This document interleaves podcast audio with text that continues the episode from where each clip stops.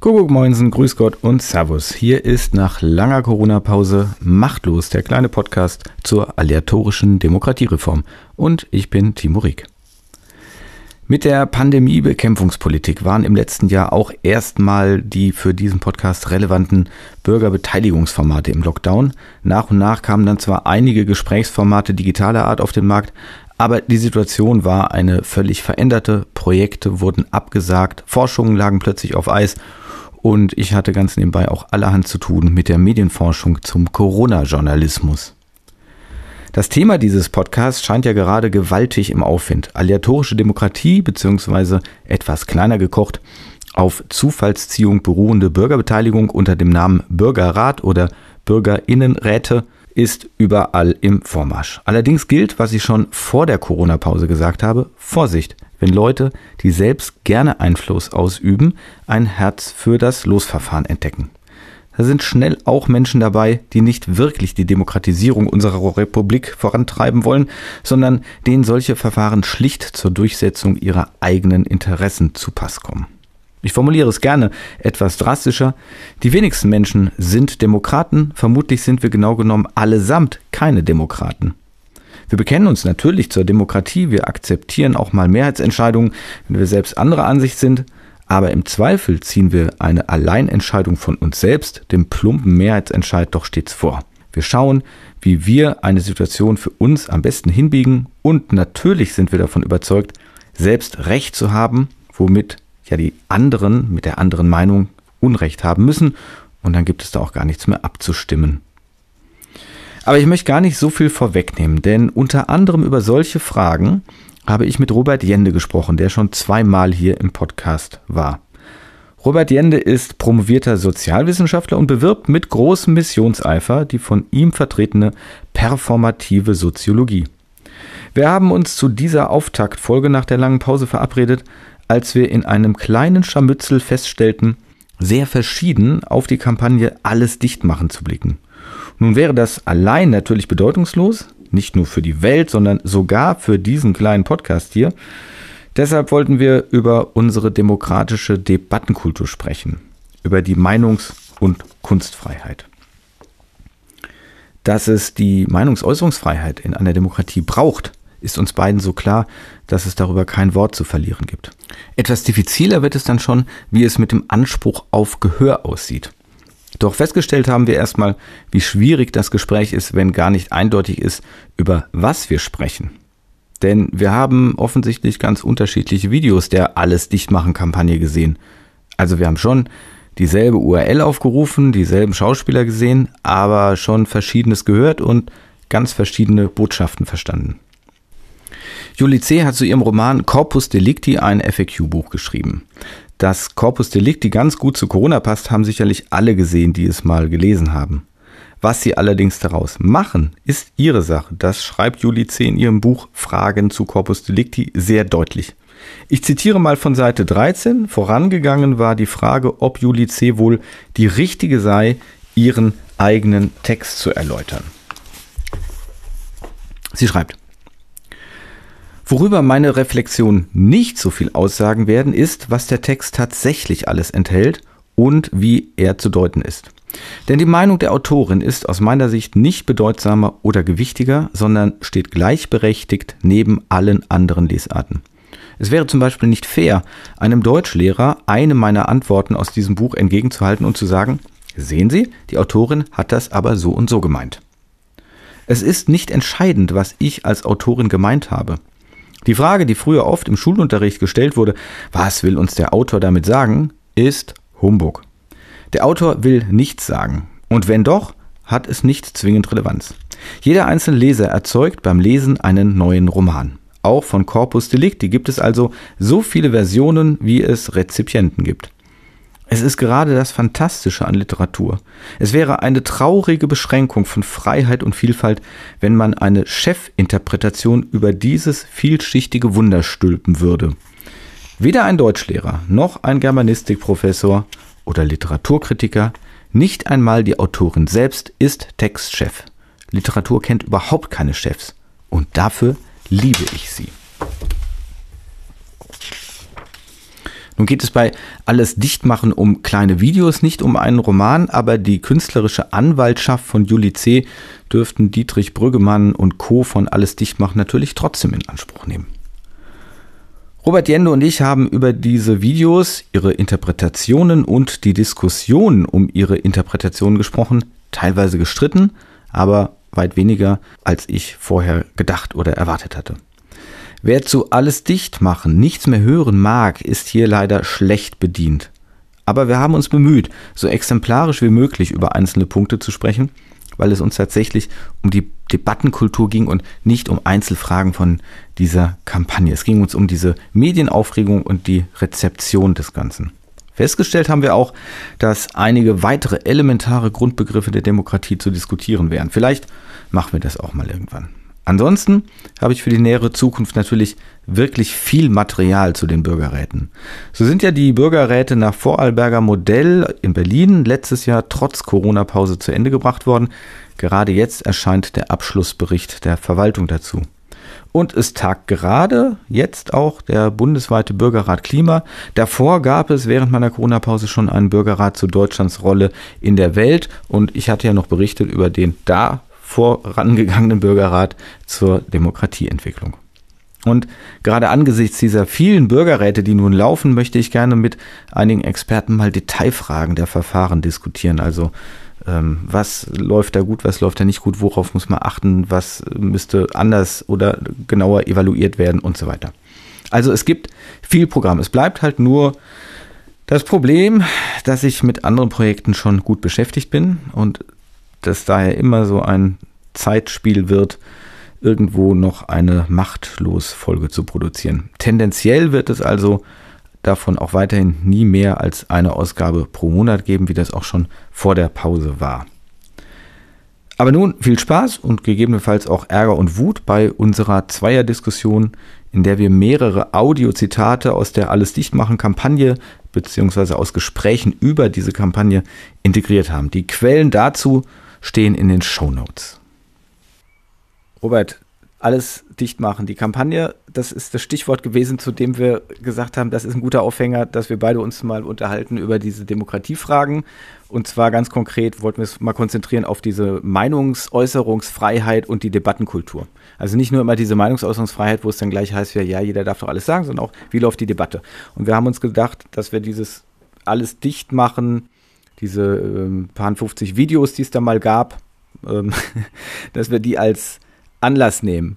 Und wir wollen zwar über das Grundsätzliche dabei reden, so gut es geht, aber es geht ja nicht anders, als dass wir uns erstmal kurz austauschen und positionieren, was wir von dieser Aktion halten, weil wir sind da ja etwas unterschiedlicher Auffassung. Das ist ja Sinn und Zweck unserer Besprechung. Also, alles dicht machen, die Videos. Wie fandst du es? Also im ersten Moment fand ich es äh, tatsächlich sehr irritierend. Ich hatte das eben äh, auf Twitter relativ äh, live alles mitbekommen und ähm, habe mir dann so ein paar Videos angeschaut. Das eine war von Jan-Josef Liefers, wo er sich darüber beklagt, dass die Presse, also jetzt kurz gesagt, verkürzt gesagt, die Presse gleichgeschaltet äh, sei. Und äh, andere Videos, wo es dann zum Beispiel auch ähm, Atmung nachgemacht wurde von, ja, im Prinzip Leuten. Richie Müller. War das Richie Müller? Ja, ja ich habe ihn gerade nochmal angeguckt, deswegen. Ah ja, genau. Also das habe ich jetzt gar nicht mal mehr gefunden, das Video. Das ja, war, er ist auch zurückgetreten. Ja, genau. Also das, das war wahrscheinlich doch ein bisschen zu makaber. Ähm, und war ein bisschen irritiert, weil mir erstmal überhaupt gar nicht klar war, was, was wollen die denn sagen. Also ich habe wirklich ähm, erstmal keinen Bezugspunkt gesehen, äh, wo, wo das hinläuft und was die eigentlich sagen wollen. Also da habe ich erstmal keine Idee gehabt irgendwie und war erstmal irritiert und habe dann gesehen, okay, jetzt äh, bricht hier ein riesen Shitstorm los. Äh, das habe ich dann auch bemerkt und ja, dann habe ich das eigentlich erstmal ein bisschen äh, auf sich äh, ruhen lassen, jetzt auch nochmal die ganzen Videos geschaut und es werden im Prinzip schon relativ klassische äh, Narrative dort bedient, die ansonsten auch in, in der Szene, die man Querdenker und so weiter nennt, äh, auch bedient werden. Eben, es gäbe keine Meinungsfreiheit, ähm, man, man könnte dieses und jenes nicht sagen. Es gibt im Prinzip eine Art klare Hegemonie. Ähm, nur das eine kann, kann richtig und wahr sein und äh, jede Randposition wird dort wird unterdrückt oder, oder spielt halt keine Rolle bei der Auswahl von politischen Maßnahmen. Und da habe ich dann aber wiederum auch gedacht, na ja, also Henrik Streeck etc., also Leute, die das ganz anders gesehen haben, die waren ja auch ständig überall in den Medien. Also ich konnte es nicht ganz nachvollziehen, die Kritik. Und dann fand ich sie einfach ziellos und äh, da, da fehlte eigentlich irgendwie das Positive, das, das Konstruktive an dem Ganzen. Mhm. Wir hatten ja gesagt, wir gehen dann auf ein paar Argumente gleich nochmal einzeln ein, also gucken, was da immer gesagt wurde. Aber warum, wenn es doch so ist, warum ist es dann nicht einfach egal? Also ich meine, es gibt doch so viele Kampagnen, so viele Aktionen, so viel Werbung überall. Warum kann uns das nicht einfach egal sein? Ja, das hätte es eigentlich, also verstehe ich vielleicht auch nicht ganz. Ich glaube, die, die Kampagne selbst war natürlich äh, relativ strategisch gut gesetzt, äh, so über Nacht aus dem Nichts äh, zu kommen und äh, hat halt einen wahnsinnigen äh, Widerhall und, und Gegenhall vor allem äh, erzeugt. Aufgrund, wie man das auch lesen kann, äh, letztlich eigentlich der Verhöhnung von Leuten, die davon betroffen sind. Also eben von Menschen, die an Corona erkrankt sind oder Familien, äh, die an Erkrankten dann auch äh, leiden und so weiter. Also das, das wirkte schon stark wie, wie eine Verhöhnung eigentlich ja, können doch trotzdem jeder eigentlich machen, was er will. Warum sollten wir uns jetzt hier einschränken und ewig in so einem Lockdown verbringen? Hm. Aber das ist ja schon, also ich sehe es ja äh, anders, wie wir festgestellt haben, aber das ist ja schon jetzt alles deine Interpretation, ne? Also es ist ja jetzt nichts, wo man objektiv sagen könnte, so ist es. Also weder, dass da jemand verhöhnt wird, noch dass Jan-Josef Liefers, beziehungsweise die, ich würde ja sogar sagen, die Rolle, die er spielt natürlich, irgendwo von gleichgeschalteten Medien spricht. Ich habe auch nicht gesehen, dass Richie Müller irgendwie Menschen auf Intensivstationen, die beatmet werden, irgendwie verhöhnt oder nachahft oder irgendetwas, sondern ich habe ganz andere Dinge gesehen. Und jetzt ist ja halt die Frage, können wir darüber diskutieren, dass ich da einen Knick in der Optik habe? Oder ist das nicht einfach die Interpretation? Und das ist der ganze Grund, warum auch so viele sich aufgeregt haben und warum diese Doc Caro da ihre PR-Show abgezogen hat und eben meint, sie könnte jetzt hier für das gesamte Gesundheitswesen sprechen und das sei alles ein Angriff auf ihre aufopferungsvolle Tätigkeit für diese Gesellschaft. Ich habe einfach den Eindruck gehabt, aber bin ich ja auch nicht alleine, dass da dass das einfach zeigt, wie die Nerven blank liegen und dass einfach ein paar Leute komplett durchdrehen, wenn jemand sagt, du, ich finde es hier irgendwie ein bisschen komisch oder doof oder sonst irgendwas. Also null Entspanntheit, sondern totale, jetzt gehe ich aber mal hoch wie eine Granate. Also das glaube ich auch. Also du musst auf jeden Fall gleich nochmal erklären, wie du das dann interpretierst und äh, gesehen hast. Aber das, mhm. glaube ich, die Nerven blank liegen, ähm, das würde ich schon auch sagen. Also die gewisse Emotionalität und ein bisschen Dampf und Druck auf den Kessel äh, ist auf jeden Fall das. Äh, klar, die, die Leute. Ja, aber ist das durch. nicht dann schon genau ein Problem? Also, das angesprochen werden müsste oder angesprochen werden könnte. Wir wollten ja über Debattenkultur sozusagen reden. Ne? Also ausgehend von der Idee, dass in einer Demokratie Menschen miteinander sprechen müssen, um irgendwie zu Ergebnissen zu kommen. Welche das dann sind, ob das die, die besten sind oder die mehrheitsfähigsten oder so, das können wir auch nochmal irgendwann diskutieren. Aber wir sind uns einig, das ist, gilt jedenfalls äh, als ziemlich unbestritten. Ohne Gespräch läuft das Ganze nicht. So, und ich gehöre zu den Menschen, die eben schon den Eindruck haben, dass wir die gesamte Zeit seit äh, letztem Jahr, Februar, März, kein Gespräch führen, weil eben ganz viele Fragen nicht erörtert werden, weil ich sage das jetzt einmal betone ich, ich meine es aber fast immer dann so, es geht mir fast immer um Medienkritik natürlich dabei, weil das so mein, mein Blickwinkel ist, also was nicht, was einzelne Menschen machen oder miteinander besprechen, sondern ich habe den Eindruck, dass da wirklich die essentiellen Fragen nicht geklärt worden sind, dass da ganz vieles einfach so hingenommen wurde oder dass man auch nicht nur hingenommen hat, sondern dass man in bestimmte Richtung gerannt ist, ohne darüber nachzudenken. Und jetzt, wenn mit so viel Zeitabstand, also wo ja eigentlich alles längst, längst zu spät ist, da so ein paar kurze Videos kommen, die für mich deutlich erkennbar eben so Werbevideos karikieren oder persiflieren, äh, insbesondere die wirklich ziemlich für mich sehr schwer erträglichen Werbevideos unserer Bundesregierung, dann habe ich den Eindruck, okay, das, diese ganze Erregung zeigt einfach nur, dass diese Gesellschaft nicht miteinander sprechen will. Null. Ja, da ist die Frage, also wo sind denn die, die Gesprächskanäle? Also wer spricht denn äh, mit wem? Das Einzige, was ja noch öffentlich so stattfindet, sind äh, Talkshows. Und da hat man natürlich immer wieder die gleichen Leute. Also da sitzt äh, bei Lanz immer Karl Lauterbach und ähm, in anderen Talkshows sitzt dann halt immer mal wieder äh, Hendrik Streeck und und so weiter. Christian Drosten hat sich ja dann irgendwann einfach komplett da rausgezogen, wo, wobei er ja am Anfang äh, der tonangebende ähm, Virologe war. es gibt sozusagen irgendwie keinen richtigen Ort der gesellschaftlichen Kommunikation, ähm, wo, wo diese Sachen überhaupt besprochen werden können. Und wenn sozusagen ist es der institutionalisiert eben das Parlament. Und das war am Anfang ja komplett ausgeklammert. Also es wusste, wurde dann in Ministerpräsidentenkonferenzen gemacht. Das wurde wiederum kritisiert, gesagt, nee, wir müssen das aber doch im, im Bundestag diskutieren und debattieren. Aber das ist ja wieder auch eine sehr spezielle Form der Debattenkultur, die dann in dem Bundestag äh, stattfindet. Aber mhm. ein Gesamt oder ein Gespräch, ein Austausch zwischen unterschiedlichen Positionen in der Gesellschaft, ähm, findet wenig statt und wenn dann vielleicht eben noch draußen auf dem Marktplatz oder eben in der mhm. Kneipe und so weiter. Und genau das ist alles ja komplett zusammengebrochen. Mhm. Also meiner Ansicht nach konnte ja auch ein, ein, Austausch über Position sozusagen gar nicht stattfinden, weil einfach die Informationen dafür gefehlt haben. Und das ist eben das ganz große Versagen, das ich im Journalismus sehe, was ich ja auch schon relativ frühzeitig im letzten Jahr in einem Debattenbeitrag beklagt habe, nämlich, dass uns die Infos fehlen, um überhaupt Entscheidungen zu treffen. Also wir wollen jetzt nicht in die ganzen Details von Corona gehen oder so, aber es geht ja um die, um die Beispielhaftigkeit dabei.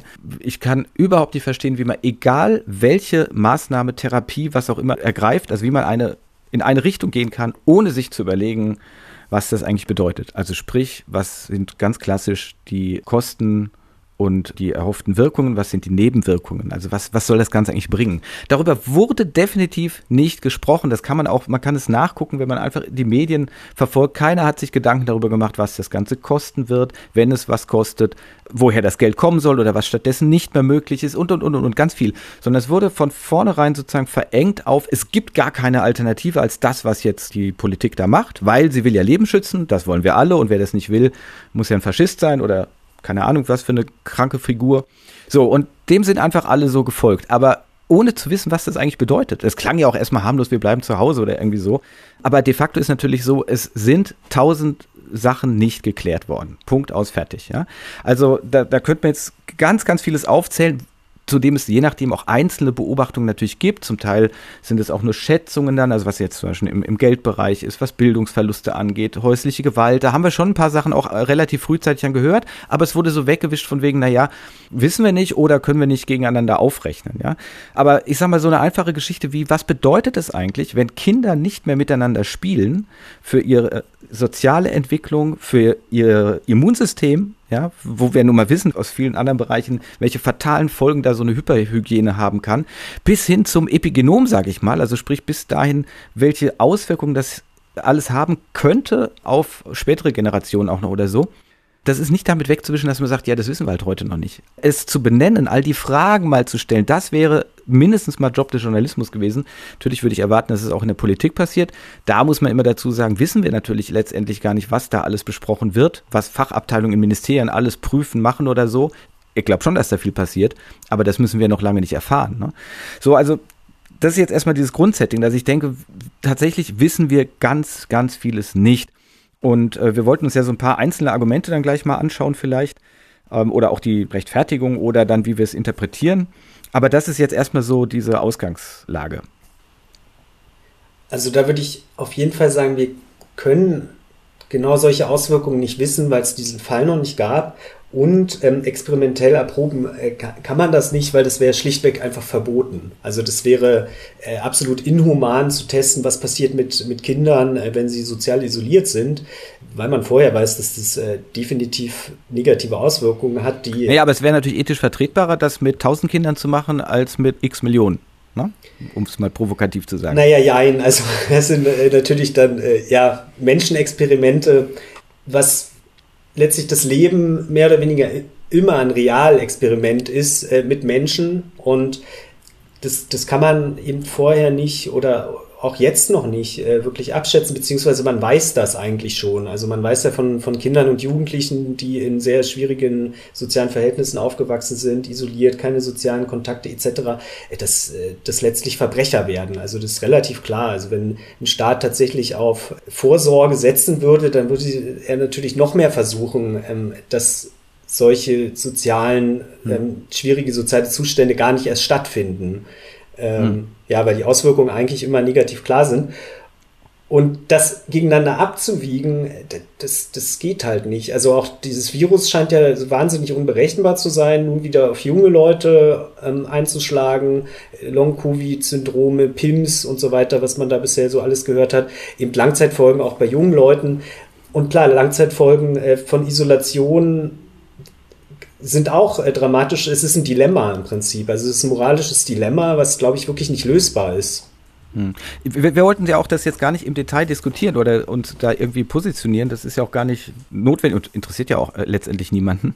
Es geht ja nur darum festzustellen, dass wir all diese Sachen gar nicht wissen und dass wir aber sie hätten benennen müssen, selbst wenn ich es nicht weiß. Und mal ganz abgesehen davon, man kann dann schon das ein oder andere in Erfahrung bringen. Ich meine, wenn wir uns angeguckt haben, was da alles an Modellrechnungen plötzlich betrieben wurde, ähm, da wäre sicherlich ganz schön viel möglich gewesen. Aber da, glaube ich, ist einfach eine riesen eine Riesenlücke gewesen, ja. Also was jetzt die reinen Informationen angeht. Und dann gab es natürlich noch ein ganz anderes Problem, was auch kaum, selbst bis heute kaum diskutiert wird, meiner Ansicht nach, nämlich, dass wir mal überlegen, was ist eigentlich demokratisch möglich? Also was kann man wem vorschreiben? Wir haben ja bis hin zu dem, dieser Brusig Provokation äh, mehr Diktatur wagen. Okay, kann man auch noch für ein bisschen bewusst überdreht halten, aber das ist ja letztlich eine Richtung, die wir im Moment tatsächlich ganz, ganz viel gehört haben. Ja, also der Staat, es ist jetzt die Zeit der Exekutive, hieß es immer überall in allen Leitartikeln und so weiter. Es muss jetzt quasi durchregiert werden, aber so ein paar Grundfragen der Demokratie, von denen ich eigentlich erwartet hätte, die wären sozusagen dauerhaft geklärt, die sind offensichtlich gar nicht geklärt. Zum Beispiel, was darf ich eigentlich einem anderen vorschreiben? Wo endet die Freiheit? Aus der französischen Revolution haben wir irgendwie mal die Idee mit übernommen, meine Freiheit ist so grenzenlos, bis ich die Freiheit anderer Menschen tangiere. Und dann muss ich anfangen, mit denen auszuhandeln. Das klingt irgendwie sehr logisch. Davon ist aber hier ja nicht mehr, nicht mehr im Ansatz die Rede gewesen, sondern plötzlich gab es nur noch den Volkskörper, der irgendwie zu, äh, zu managen ist, ja? Ähm, alle gemeinsam. Das heißt, es wurde nicht mehr gefragt, okay, verletze ich mit meinem Verhalten eigentlich gerade wirklich Rechte anderer oder verletzt der nicht mit seinem Verhalten meine? Ja, ich will jetzt gar nicht in Details, weil das ist alles schwierig genug. Aber ich will nur sagen, die, diese Thematik wurde überhaupt nicht gestellt und wird auch heute quasi gar nicht mehr. Das, das gibt es nicht mehr. Ja? Dabei ist ja jedes, alles, was eben als Maßnahme, Maßnahme oder so weiter beschrieben wird, ist ja immer, ich fordere, also ich als Politiker in dem Fall normalerweise, ich fordere, dass andere Menschen etwas tun. Ja? Ich schreibe ihnen etwas vor oder ich verbiete ihnen etwas. Denn ansonsten, wenn es nur um ihre Schlauheit, Einsicht, wie auch immer geht, um ihren Eigennutzen, ja, das werden sie dann schon selber machen. So, und da fehlt mir auch komplettes Aushandeln, sondern das wird abgetan mit, du willst da deine Freiheit, Party zu feiern oder so, aufrechnen dagegen das Menschensterben oder so. Das ist natürlich extremst billig. Ne? Also es geht ja schon um die Frage, wer ist eigentlich für was verantwortlich? Über was reden wir da eigentlich? Ist die Politik so allmächtig und soll sie auch äh, so allmächtig agieren, dass sie einfach uns eben jetzt ein bisschen zu den Ausgangssperren einfach alles vorschreibt, wie wir zu leben haben, weil das dann schon so richtig ist. Äh, da, da werden ja plötzlich Dinge äh, aufgeworfen, wo ich gedacht hätte, hoppala, ich war davon ausgegangen, in der Demokratie ist klar, dass das gar nicht geht. So, ne?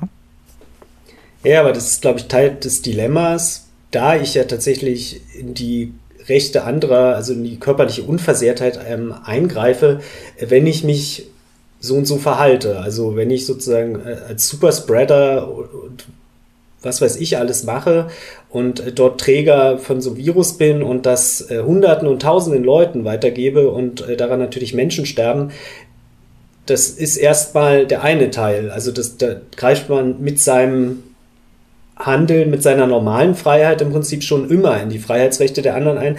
Und das scheint dann auch die Legitimationsgrundlage für solche harten Entscheidungen zu sein, dass eben das Leben dann doch irgendwie höher hm. gewichtet oder das, das biologische Leben höher gewichtet werden als das, äh, sagen wir mal, soziale Leben. Und hm, aber du weißt ja, so, so einfach ist es ja dann nicht. Also wir haben ja, das wurde ja dann schon von Anfang an, bei Jugendlichen wurde es ja dann genannt, die Corona-Partys, wenn irgendwo zwei Leute zusammenstanden oder so. Das hat ja eben damit gerade nichts mehr zu tun. Da muss ich schon um viele Ecken denken, wenn ich sage, da sind zwei Menschen, die einvernehmlich Kontakt haben, sagen wir mal ganz freundlich, ja. Das wurde dann als Corona-Party diffamiert da kann ich jetzt nur noch eingreifen, weil ich sage, ah, aber wenn ihr euch gegenseitig infiziert und dann über Eltern und, und so weiter und dann ist es irgendwann doch bei der Oma und die wollte das nicht und deswegen habt ihr das. So, das werden aber dann natürlich irgendwann schon ganz spannende Ketten, die man da aufbauen muss, um so eine komische Begründung herzuleiten, der ich ja anderes entgegnen kann. Ne? Also ich meine, da, du hast Streeck genannt, viele andere haben ja auch von vornherein gesagt, äh, wobei ich jetzt Strick wirklich auch nicht als eine äh, sozusagen Kontrafigur da aufbauen würde, das halte ich für komplett verkehrt. Ähm, aber natürlich hätte man auch sagen können, okay, wie ist es denn mit dem Schutz der sogenannten vulnerablen Gruppen? Klammer auf, aber natürlich auch nur, wenn sie es wollen. Auch das wurde nie diskutiert und will übrigens ja auch so ein Palmer meinetwegen, der ja sonst ja so als äh, sehr progressiv in Tübingen gilt, ähm, nicht. Ne? Also auch der entscheidet gerne über die Menschen hinweg, einfach qua seines Amtes und seiner Kraft und überhaupt, wie, wie das Politiker halt so gerne machen. Also auch da wurde ja nie, es wird ja nie gefragt, was der Einzelne will, sondern es wird einfach für sie entschieden. Punkt aus fertig. Ne? Und wie gesagt, ich finde es jetzt, fände es jetzt äh, irgendwie ein bisschen verzweigt, wenn wir da in all diese Details gehen ich glaube, es ist einfach schon allein dadurch, dass du jetzt auch nicht sagen wirst, äh, ja, guck mal, das ist doch alles längst hunderttausendmal durchdiskutiert und da gibt es sozusagen wunderbar zusammengefasste Ergebnisse. Äh, warum ist deine Idee gerade doof oder auf was hat sich die Gesellschaft insgesamt geeinigt? Nee, das hat eben einfach gar nicht stattgefunden, sondern es wurde so einfach nur gesagt, es verlangt die Solidarität, dass du das und das machst und das fanden wir logisch und so weiter, ohne eben darüber nachzudenken, was das sonst alles noch an, an Folgen mit sich bringt. Also wenn wir nur vom Geld reden, ja, diese Billionen, die das Ganze jetzt kosten wird, definitiv auch spannend. Keiner weiß, wie viel, auch die Politik weiß es nicht, ist auch alles egal. Dieses Geld steht zum Beispiel ganz banal nicht mehr für Klimaschutz zur Verfügung. Das heißt, es ist letztendlich dann auch eine Abwägung zwischen, wen schützen wir heute möglicherweise mit dem, was wir da gerade machen. Wie auch das ja immer nur über Ketten gedacht. Ne? Also nur dadurch, dass wir sagen, du darfst deinen Job nicht ausüben, dein Nagelstudio sonst wie, das müssen wir bezahlen, bla bla bla bla blub. Dadurch retten wir irgendwen. Dann haben wir aber das Problem in der Zukunft, dass eben Leute ertrinken müssen oder an, an, den Hitzetod halt sterben. Ganz banal. Die alten Leute werden einfach den Hitzetod sterben. Ne? Haben wir jetzt ja schon gehabt, dass einfach mehr Leute durch die Hitze sterben werden. Das kann ich dann nicht mehr verhindern, weil ich ja gar keine Kohle mehr dafür habe und so. Also um ganz banal bei so einem Ding zu bleiben.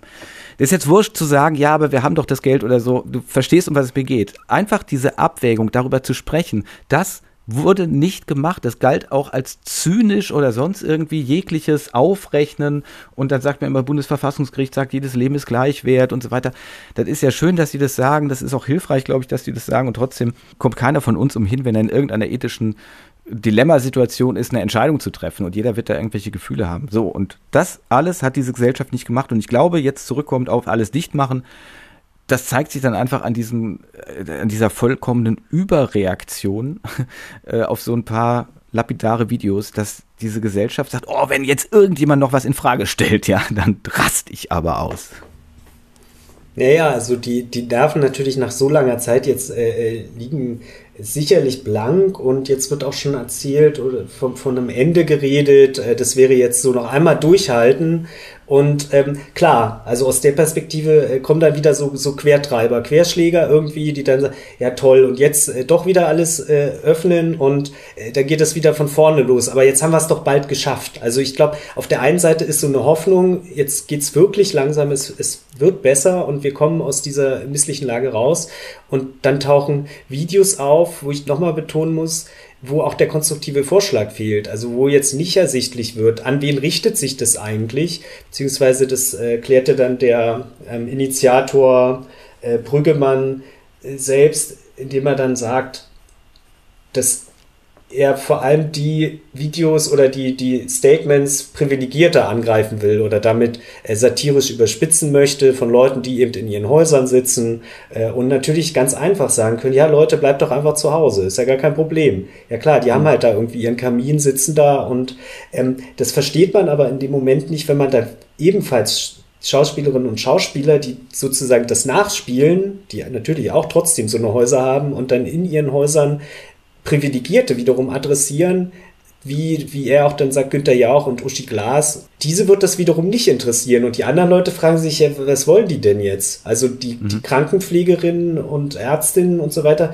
was ist denn das für ein Diskurs überhaupt? Da hat auch wahrscheinlich niemand die Videos äh, von der Bundesregierung gesehen, die auch äh, eine kommunikative, ein kommunikatives Desaster jedes Mal sind.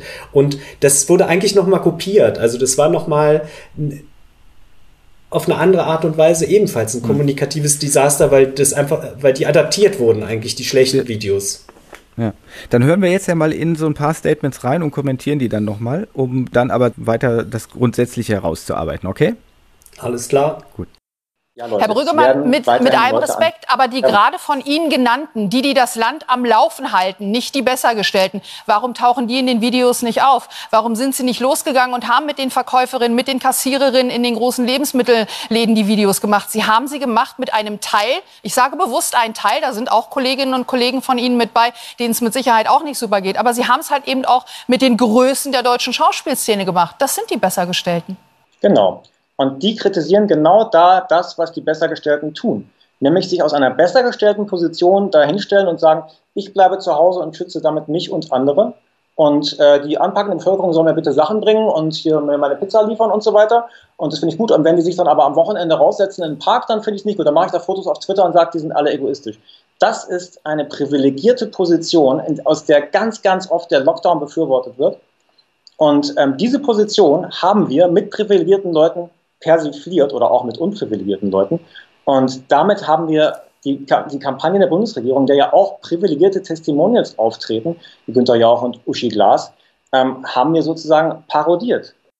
Genau, also wie ähm, Herr Brüggemann dort auch in seinem Beitrag sagt, kritisieren oder persifliert äh, diese Kampagne, die Videos, die Position der, der Bessergestellten. Also verweist dann nochmal auf Uschi Glas und äh, Günther Jauch und meint quasi eigentlich eine, eine Bubble, denen es ganz gut geht. Man könnte vielleicht sagen, eine Art äh, Kulturelite, für die das ja gar kein Problem ist, wegzustecken, ja, jetzt, jetzt machen wir mal, ähm, halten wir alle mal zusammen, bleiben zu Hause und versuchen das mit einem harten Lockdown irgendwie wegzubekommen. Das Virus, ohne aber gleichzeitig zu sehen, ja, was sind denn eben die, die ganzen Folgen daraus? Also Ladenschließungen, Pleiten etc.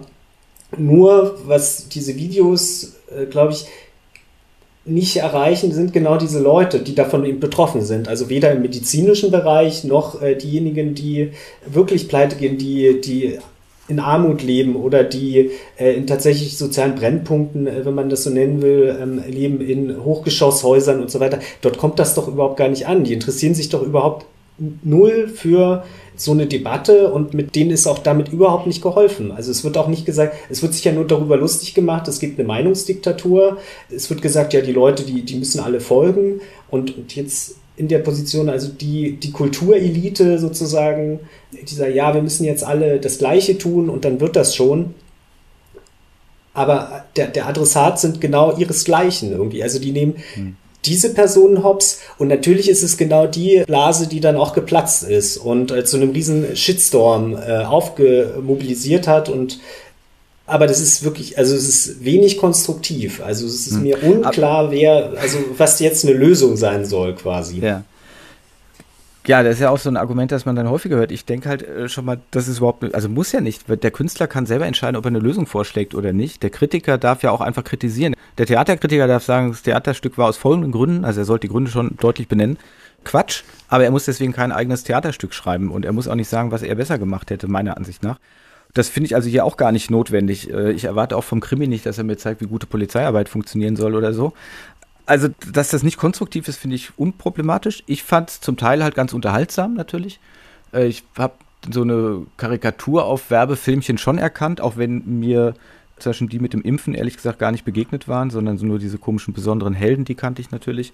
Aber die Uschi Glas, die da irgendwie Ärmel hochkrempeln fürs Impfen, die war mir bislang nicht begegnet. Aber gut, also ich finde diese, da hätte man ganz andere Persiflage natürlich machen können, weil das, was die Bundesregierung da fabriziert, fand ich schon wirklich an der Schmerzgrenze und zwar einfach an der intellektuellen Schmerzgrenze. Also äh, und wenn man sich dann noch anhört, wie Herr Seibert das dann in der Presse, Bundespressekonferenz darlegt, wen man, wen man da erreichen will und wen man, wie man sie erreichen will, dann denke ich, mein Gott, haltet ihr das Volk für dumm. Also ist schon, naja eigenes Ding, aber sollen die ja auch machen dürfen. Und da ist ja dann auch keine allzu große Erregung passiert. Dann sagt mal dem Zweifelsfall, naja, ist doch ganz nett oder tangiert mich nicht oder irgendwie so. Also ich habe das als unproblematisch erlebt und ich fand jetzt auch nicht, dass der Brüggemann sich an der Stelle, die wir gerade gehört haben, da irgendwie darauf festlegt, dass er sozusagen nur an die Kulturelite will. Was mich ein bisschen verwundert hat, ist, dass er und andere, auch Liefers und so weiter, nicht viel stärker betont haben, dass das Rollen sind, die sie da spielen, was natürlich auch die Journalisten immer gerne gleich sofort abstreiten, das kennen wir aus allen Satire-Diskussionen, ne? ob es da eine Trennung geben kann und so weiter. Nein, da wissen die Journalisten immer sehr genau, das ist er wirklich, ja. Und okay, also das zum Beispiel würde ich jetzt ja als Künstler erstmal sagen, ich spiele eine Rolle. Und so gesehen fand ich es dann besonders faszinierend natürlich. Sie haben ja, wenn schon, denn schon, dann die Rolle gespielt von denen, die tatsächlich im Moment wenig Gehör finden. Und genau die wurden dann wieder niedergebrüllt. Also das fand ich eigentlich einen besonderen Gag an dem Ganzen. Das heißt, das, was sie gesagt haben, ist ja nun, so, da sind wir uns sicherlich einig, nicht ganz Mainstream gewesen. Egal, in welche Richtung man es dann auch interpretiert oder so. Und dass genau das, was nicht Mainstream ist, dann aber sozusagen vom Mainstream wieder niedergebrüllt wird, als ihr habt eine Grenze überschritten, das ist unerträglich, unsäglich, bla bla bla, was wir da so alles gehört haben. Das, finde ich, hat also schon eine gewisse äh, Komik an sich. Aber gut, wir wollen es ja nicht überstrapazieren. Gucken wir mal weiter. Das geht so ein bisschen in die Richtung. In dem gleichen Interview, nämlich hier von der Welt, da sagte die Moderatorin noch, dass es so viel Diskussion jetzt gibt, ja zeigen würde, dass nichts klar ist. Ich glaube, es ist vollkommen klar, was wir meinen. Man muss sich diese Filme einfach nur mal anschauen. Die zitieren doch ganz klar diesen schönen Look dieser Videos und wo Leute so empathisch in die Kamera sprechen und Testimonials sind, immer ihren Namen da reingeben und am Ende sagen, bleiben Sie gesund und so. Also das ist vollkommen klar, glaube ich, wenn man sich unvorgenommen anschaut, was diese Videos, ähm, äh, was diese Videos aber, meinen. Aber wenn es und klar ich, ich wäre, hätten wir doch nicht diese heftigen Reaktionen darauf. Wenn es so klar wäre, wie Sie es gerade ähm, beschreiben, würde doch nicht das Land gerade so freidrehen. Das ist auch so eine Argumentation, finde ich, die wir ziemlich häufig erleben. Also grundsätzlich finde ich ja bei all diesen Interpretationen immer schwierig, wenn die Maßstäbe dafür nicht klar sind. Ne? Also warum ist jetzt der hier verantwortlich? Warum ist das schlecht und so weiter? Das wird selten klar gemacht, sondern immer so ad hoc diskutiert oder aus dem Hut gezaubert, wie man es gerade brauchen kann. Ich finde diese Argumentation von wegen, die Medien erregen sich alle und das zeigt doch wohl, dass die Aktion schiefgegangen ist, schon äußerst dürftig. Also mir fehlt ja sowieso, um bei der Medienkritik zu bleiben, vollkommen, dass die lieben Kolleginnen und Kollegen einfach mal zwei, drei Tage ruhig sind und einfach mal eine Sache auch sich entwickeln lassen. Also es hätte, glaube ich, der Welt nicht geschadet, wenn nach dem Online-Gang dieser Videos einfach einen Augenblick mal nichts passiert wäre von den Medien. Hätte sich Twitter ausgetobt, aber Twitter ist für den Lauf der Welt eigentlich auch unerheblich, wenn nicht die Journalisten ständig glauben würden, das ist der Nabel der Welt und so weiter. Ja, also man hätte es einfach mal in Ruhe sich entwickeln lassen können. Stattdessen waren natürlich die ersten Meldungen schon damit konnotiert, wer applaudiert dem Ganzen, nämlich die Falschen natürlich, und wer regt sich jetzt auf und wer kritisiert das Ganze. So dass das Publikum, das jetzt erstmalig davon hört, auch überhaupt nicht mehr die Chance hat, irgendwie sich eine Meinung zu bilden, sondern wird ja schon sofort in eine Richtung gestoßen. Also man hätte auch darüber meiner Ansicht nach gar nicht berichten müssen, weil was auf YouTube passiert, passiert ja auf YouTube. Wer dort unterwegs ist, kann dort diskutieren und so weiter. Das hätte ich vollkommen legitim gefunden. Das hätte ich jetzt auch nicht zwingend ein Verschweigen gefunden. Schwieriger finde ich es dann an so einer Stelle, wenn das halt wieder selektiv wird. Also, dass zum Beispiel YouTube die Originalvideos eine Zeit lang aus den Suchergebnissen rausgestrichen hat. Davon lese ich halt in den Medien dann gar nichts. Das finde ich dann schon wieder sehr spannend natürlich, ne? wo ich denke, wenn ihr das doch schon selber so hypt, wenn ihr das zu so einem wichtigen Thema macht, dann bitte erzählt doch auch die gesamte Geschichte. Denn das ist ja jetzt nicht ganz uninteressant, wenn wir hier gerade über Meinungs- und Kunstfreiheit reden und so weiter. Wenn dann ausgerechnet dieser Gigant Google äh, dann entscheidet, ach so, das ist irgendwie, das sortieren wir mal raus. Das brauchen die Leute ja nicht zu sehen jetzt. Ne? Das reicht ja völlig, wenn sie die Kritik an ihrer Kampagne bekommen. Ist das jetzt eine Frage? Ich weiß auch nicht. nee, ist ein Statement gewesen. Das ist mein Statement gewesen zu dem Weltkommentar, dass sozusagen die Kampagnenmacher dafür verantwortlich sind, wenn sie missverstanden werden und dass dieses Bohai oder dieses, wie sagte sie wörtlich, wenn diese Republik freidreht oder so, dann sei das doch wohl ein Zeichen dafür, dass an der Kampagne was nicht stimmt. Naja, es ist vor allem ein Zeichen dafür, dass sich die Medienlogik komplett verändert hat und dass eigentlich eine Explosion von Stimmen von Beobachtern und Wiederbeobachtern und Beurteilungen von diesem und jenem und so weiter total überhand genommen. Also es ist einfach explodiert. Also jetzt kann jeder teilhaben an, an der Debatte, eben über Twitter äh, zum Beispiel oder YouTube. Und das speist sich in die alten traditionellen klassischen Medien rein, weil das für Empörung sorgen kann. Also das, äh, heutzutage würde ich fast sagen, ist ein Journalismus mehr oder weniger auf so reitet auf Empörungswellen und die gehen natürlich schnell. Also da wird ja dann jeden Tag eine neue Sau durchs Dorf getrieben und gleichzeitig gibt es auch noch eine, eine Steigerungsspirale. Also es muss auch eigentlich immer krasser werden und Warum dann vielleicht sowas explodieren kann, ist also, wer kann eigentlich besonders gut Leute mobilisieren und besonders laut sein. Also es können Leute auch natürlich von rechts sehr gut, Rechtskonservative, die eben auch dauernd irgendwie rumsagen, das wird man ja wohl mal noch sagen dürfen und so weiter, obwohl wirklich alles gesagt wird und gesagt werden kann letztlich. Und dann gibt's aber wiederum die Gegenbewegung und wieder eine Empörung. Also es geht natürlich um Buhlen um Aufmerksamkeit. Und Aufmerksamkeit kann man heute nur noch erreichen, indem man eigentlich die Ekstase steigert. Also Menschen, die wollen natürlich irgendwie als begehrende Wesen, emotionale Wesen immer mehr getriggert werden. Und durch die, die neuen Medien und auch Algorithmen gibt es einfach eine, eine Steigerung ins Unermessliche. Das ist ja zum Beispiel, wenn man sich jetzt mal irgendein Video auf YouTube anguckt, dann wird einem natürlich im Algorithmus das nächste vorgeschlagen. Und es wird mhm. im Prinzip immer krasser dann. Und äh, so mhm. funktioniert, glaube ich, der Journalismus dann auch, aber jeweils in der Bedienung des jeweiligen Klientels. Also jede Zeitung oder jede, jeder Kanal hat natürlich äh, seine Leute. Also es ist eigentlich, es gibt eigentlich nur noch Nischenjournalismus. Und mhm. je nachdem, wie laut oder wie stark eine Nische ist, äh, desto mehr kann sie an die Oberfläche dringen. Und das war jetzt, glaube ich, so ein Ding. Also da haben sich, hat sich eine Nische doch ein bisschen, zumindest argumentativ, an verschwörungsmythischen Erklärungen irgendwie rangewandt, was dann natürlich dazu geführt hat, dass es von der Seite gelobt wurde, was natürlich dann die andere Seite wieder total zur Explosion gebracht hat. Und dann haben die Medien wieder ein gefundenes Fressen und können wunderbar was Tolles berichten, was eigentlich total belanglos ist. Hm. Ja, dann nehmen wir doch das direkt als nächstes, dieses Argument, was uns ja auch mehrfach begegnet ist. Wenn es eben dann so heißt, diese Argumente, gemeint ist, was da in den Videos irgendwie vorkommt, das kennt man von den Querdenkern. Und eben diese gesamte Berichterstattung von wegen, ja, ihr bekommt halt den Applaus von den Rechtsextremen und das hättet ihr vorher wissen müssen.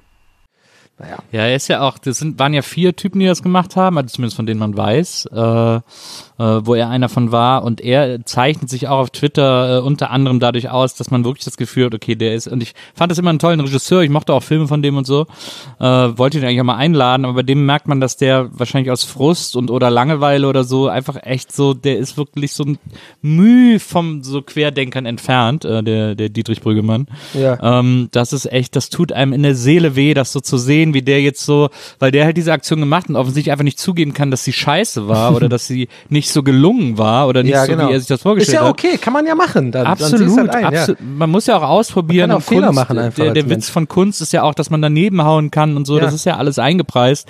Aber er, er geht offensichtlich davon aus, dass alles, was er furzt, genial ist. Ja, genau. Ähm, und, äh, und kann deswegen nicht damit umgehen, dass Leute sagen, nee, das ist einfach scheiße, was du da gemacht hast. Und dass ihm da irgendwie ein Drittel der Leute von der Aktion dann plötzlich abspringen, hätte auch nochmal so ein vorsichtiger Hint sein können. Na, vielleicht doch nicht so ideal gelaufen. Aber nee, ist für ihn dann auch nur ein Beweis, dass äh, irgendwie die unter Druck gesetzt wurden oder so. Er hat ja dann auch immer gesagt, so, ja, äh, er, äh, er würde das ja nicht für diese Medienelite auf Twitter machen und so. Ja. Hat er immer so ein Wort wie Medienelite benutzt. Der Typ dreht einmal im Jahr einen fucking Tatort. Mehr Medienelite kann überhaupt nicht sein, als einmal im Jahr so auf öffentlich-rechtlich äh, so eine Riesenproduktion schreiben und inszenieren zu dürfen. Ähm, das ist einfach so bescheuert, wie der sich da verhält. Und ich meine, auch Jan-Josef Liefers, sorry, aber was der für ein Bullshit erzählt in den ganzen Interviews. Äh, der hat ja jetzt, äh, gestern kam so ein Interview raus, wo er gesagt hat, ja, es hätte ihn am Anfang alles so belastet, er hätte dann immer alle Podcasts gehört und Nachrichten geguckt und so. Und es hätte ihn irgendwann so belastet mit Dezember, dass er gesagt hat, okay, cut. Und hat jetzt einfach seit Dezember keine Nachrichten mehr gehört und gelesen. Okay, aber dann erzähl mir doch nicht im April irgendwie, äh, äh dass du, dass du die Medien, dass die Medien alle das Gleiche erzählen weil du seit vier Monaten überhaupt nicht mehr weißt, was die Medien erzählen. Ja. Also so, das ist alles so ein krasser Bullshit, den die sich da zusammenreimen und jetzt irgendwie noch versuchen, das so im Nachhinein zu legitimieren. Die ändern ja auch andauernd den Grund, warum sie es gemacht haben und so.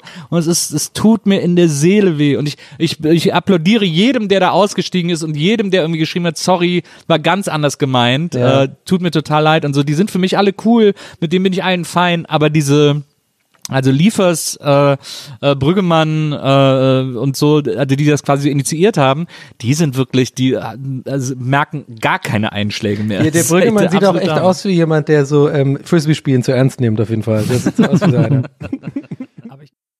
Also ich finde, das ist eigentlich das typische Stichwort Kontaktschuld. Es wird einfach irgendwo irgendetwas miteinander verknüpft und dafür dann eine Verantwortlichkeit konstruiert. Ich weiß ehrlich gesagt überhaupt nicht, was solche Videos mit Querdenkern zu tun haben. Ich weiß sowieso nicht, wer die Querdenker sind, außer die paar Leute, die ernsthaft in dieser Organisation unterwegs sind oder sich da zugehörig fühlen. Aber es wird ja eben seit letztem Sommer oder Herbst spätestens wird ja sowieso jede Demo, die sich da irgendwie gegen die Corona-Politik wendet, als Querdenker-Demo deklariert. Also das finde ich irgendwie ein extrem unsauberes Argument, muss ich einfach sagen. Also nur weil irgendetwas woanders auch auftaucht, in einem anderen Kontext oder so weiter, kann ich nicht die Verantwortung dafür tragen. Wir müssten es an einzelnen Beispielen nehmen und da wird sich wahrscheinlich der Liefers anbieten, weil der ja nun mal als bekannte Person sich der Diskussion gestellt hat. Wollen wir das machen oder willst du erst noch etwas zu dieser Querdenker-Argumentation sagen? Ja, also das sind, das kann man Querdenker nennen, das, das gab es bei Pegida etc. Also das sind eigentlich diese, die klassischen Erzählungen aus dieser Richtung, die Medien seien gleichgeschaltet, äh, die Presse und so weiter und die Regierung ist auch irgendwie gleichgeschaltet und es gibt irgendwie keinen Raum mehr, wo man noch irgendwie diskutieren kann und das sind schon die Sachen, die dort auch wiederkehren. Und äh, insofern ist natürlich die Nähe der Argumentationsweise zumindest klar. Und das hätte man insofern äh, wissen können, wenn man weiß, dass, dass das schon seit vielen Jahren so ist, seit Pegida eigentlich. Andererseits muss man das aber auch überhaupt gar nicht wissen und in Verbindung bringen, weil das ja völlig unterschiedliche Milieus teilweise sind. Also das eine ist im Prinzip eine Medienelite, eine Kultur- und Medienelite und äh, das andere ist, äh, wie es dann die AfD vielleicht nennt, das Volk oder so. Volk ist Stimme, die besorgten Bürgerinnen und Bürger. Und die haben vielleicht gar nicht so viele Berührungspunkte, aber vielleicht sehen die doch ähm, die Sachen dann wiederum ähnlich, was die Berichterstattung angeht. Ja, aber wenn wir sozusagen inzwischen in einem Stadium sind, wo jegliche etwas kräftigere Medienkritik als eben Querdenker, Pegida, Rechtsaußen gilt, ja, jede Kritik am öffentlich-rechtlichen Rundfunk als Kritik, ihr wollt das gesamte System abschaffen und so weiter, jegliche Kritik inhaltlicher Art dann, ah ja, das sind die Lügenpresserufer und so weiter, das ist natürlich auch so eine Verballhornung. Also die Journalisten selber haben ja inzwischen da so eine ganz gute Strategie entwickelt, gut in Anführungszeichen natürlich ich höre ja die ganzen Medienmagazine und es schmerzt wirklich sehr, das jede Woche da durchzustehen. Da ist eigentlich der, der Standard, dass man eben das jegliche Kritik selber überhöht, um sie lächerlich zu machen. Ja, also egal was kommt, sagt man, ja klar, wir kriegen ja morgens immer den Anruf aus dem Kanzleramt, wie wir uns zu verhalten haben und so weiter. Darum geht's natürlich überhaupt nicht. Das ist auch nicht der Vorwurf. Das, vielleicht sagen das irgendwo ein paar durchgeknallt, mag sein, aber es immer in diese Richtung zu framen, ist natürlich eine bewusste Strategie, um es lächerlich zu machen. Ich meine, die Medienforschung weiß, dass es einen Medien-Mainstream gibt. Natürlich gibt es den, den kann, kann jeder sehen. Das ist doch keine Verschwörungsgeschichte. Warum die Medien sich gleich takten, warum sie sich synchronisieren und so weiter, ist doch auch klar. Das sind ja alles keine Geheimnisse da wird so getan, als ob da die, da wird die große Verschwörung. Nein, natürlich nicht. Und es sitzen auch nicht die Chefredakteure zusammen und beratschlagen das miteinander. Aber wenn ich mir bestimmte Medien angucke und sehe, wie meinetwegen eine Chefredaktion vorprescht, äh, sagen wir mal der Berliner Tagesspiegel, ja, und äh, Marold mit seinem Checkpoint Newsletter und den Kommentaren und so weiter, ja, dann brauche ich nicht so wahnsinnig viel Überlebensgeschick, um zu wissen, wie ich in dieser Zeitung im Moment wohl am besten durch die Pandemie komme, mit welcher Haltung, ja? So, und dann ist das ja auch noch legitim. Wir wissen es, dass Medien sind oder Zeitungen konkret sind Tendenzbetriebe, das heißt, es ist vollkommen legitim und legal, auch eine Kommentarrichtung vorzugeben und so weiter. Das hat nichts mit Verschwörung zu tun. Und unsere Medien kommen ja auch daher, muss man klipp und klar sagen, aus der Parteipresse und aus der Kirchenpresse. Ja, also das heißt, es war ja immer Propaganda, es waren immer Meinungsschlachten, die da geführt wurden. Und es ist schon relativ, hm, ich sag mal so, ambitioniert, davon auszugehen, dass Medien überhaupt, die irgendwie ja sich auf dem Markt behaupten müssen, da so ganz frei recherchieren und der Meinungsbildung dienen und ganz offen für alle Argumente sind. Ich meine, nicht umsonst sagen wir, es gibt rechte und linke und sonstige Medien ne, und, und Strömungen. Also so, und da habe ich den Eindruck, das wird inzwischen so weit getrieben, dass jegliche Kritik daran äh, sozusagen gebrandmarkt wird, als das ist halt von diesen total Querulanten, von diesen Geisteskranken oder ja, ich sag AfD, ich sag äh, Querdenker, ich sag irgendwie so etwas und damit ist das Ding vom Tisch. Ich habe ja bei Telepolis so eine Serie dazu laufen, da sind inzwischen mehrere hundert Belege drin, würde ich sagen, Links und so weiter, wo einfach Medien Quatsch machen, wo sie einseitig sind, wo sie Fehler machen, wo sie auf Fehler nicht reagieren und und und. Ja, ich bin ja so ein paar Qualitätskriterien da durchgegangen. Das interessiert aber einfach Niemanden. Punkt aus fertig. Das interessiert niemanden. So einfach ist das. Und stattdessen arbeitet sich die professionelle Medienkritik dann an sowas wie alles dicht machen ab. Das finde ich halt dann so spannend, ne? Wo ich mich dann auch frage, was erwarte ich eigentlich noch von dieser Medienkritik, wenn jemand wie Niggemeier mit Gründer von Übermedien dann mit als erstes sich darüber aufregt, was diese Deppen von Schauspielern da eigentlich gerade machen, wo ich denke, ich dachte, du beobachtest jetzt die Medien. Ich dachte, du beobachtest jetzt, wie die Berichterstattung darüber funktioniert, ja? Aber ich meine, was soll ich da noch erwarten, wenn jemand so klipp und klar sagt, was er von der Sache hält und wenn er sozusagen fröhlich in den Kampf zieht? Ja, was er natürlich machen darf, natürlich darf er das machen, aber dann denke ich, hm, mit einer vernünftigen Medienkritik wird es jetzt an der Stelle wahrscheinlich ein bisschen eng.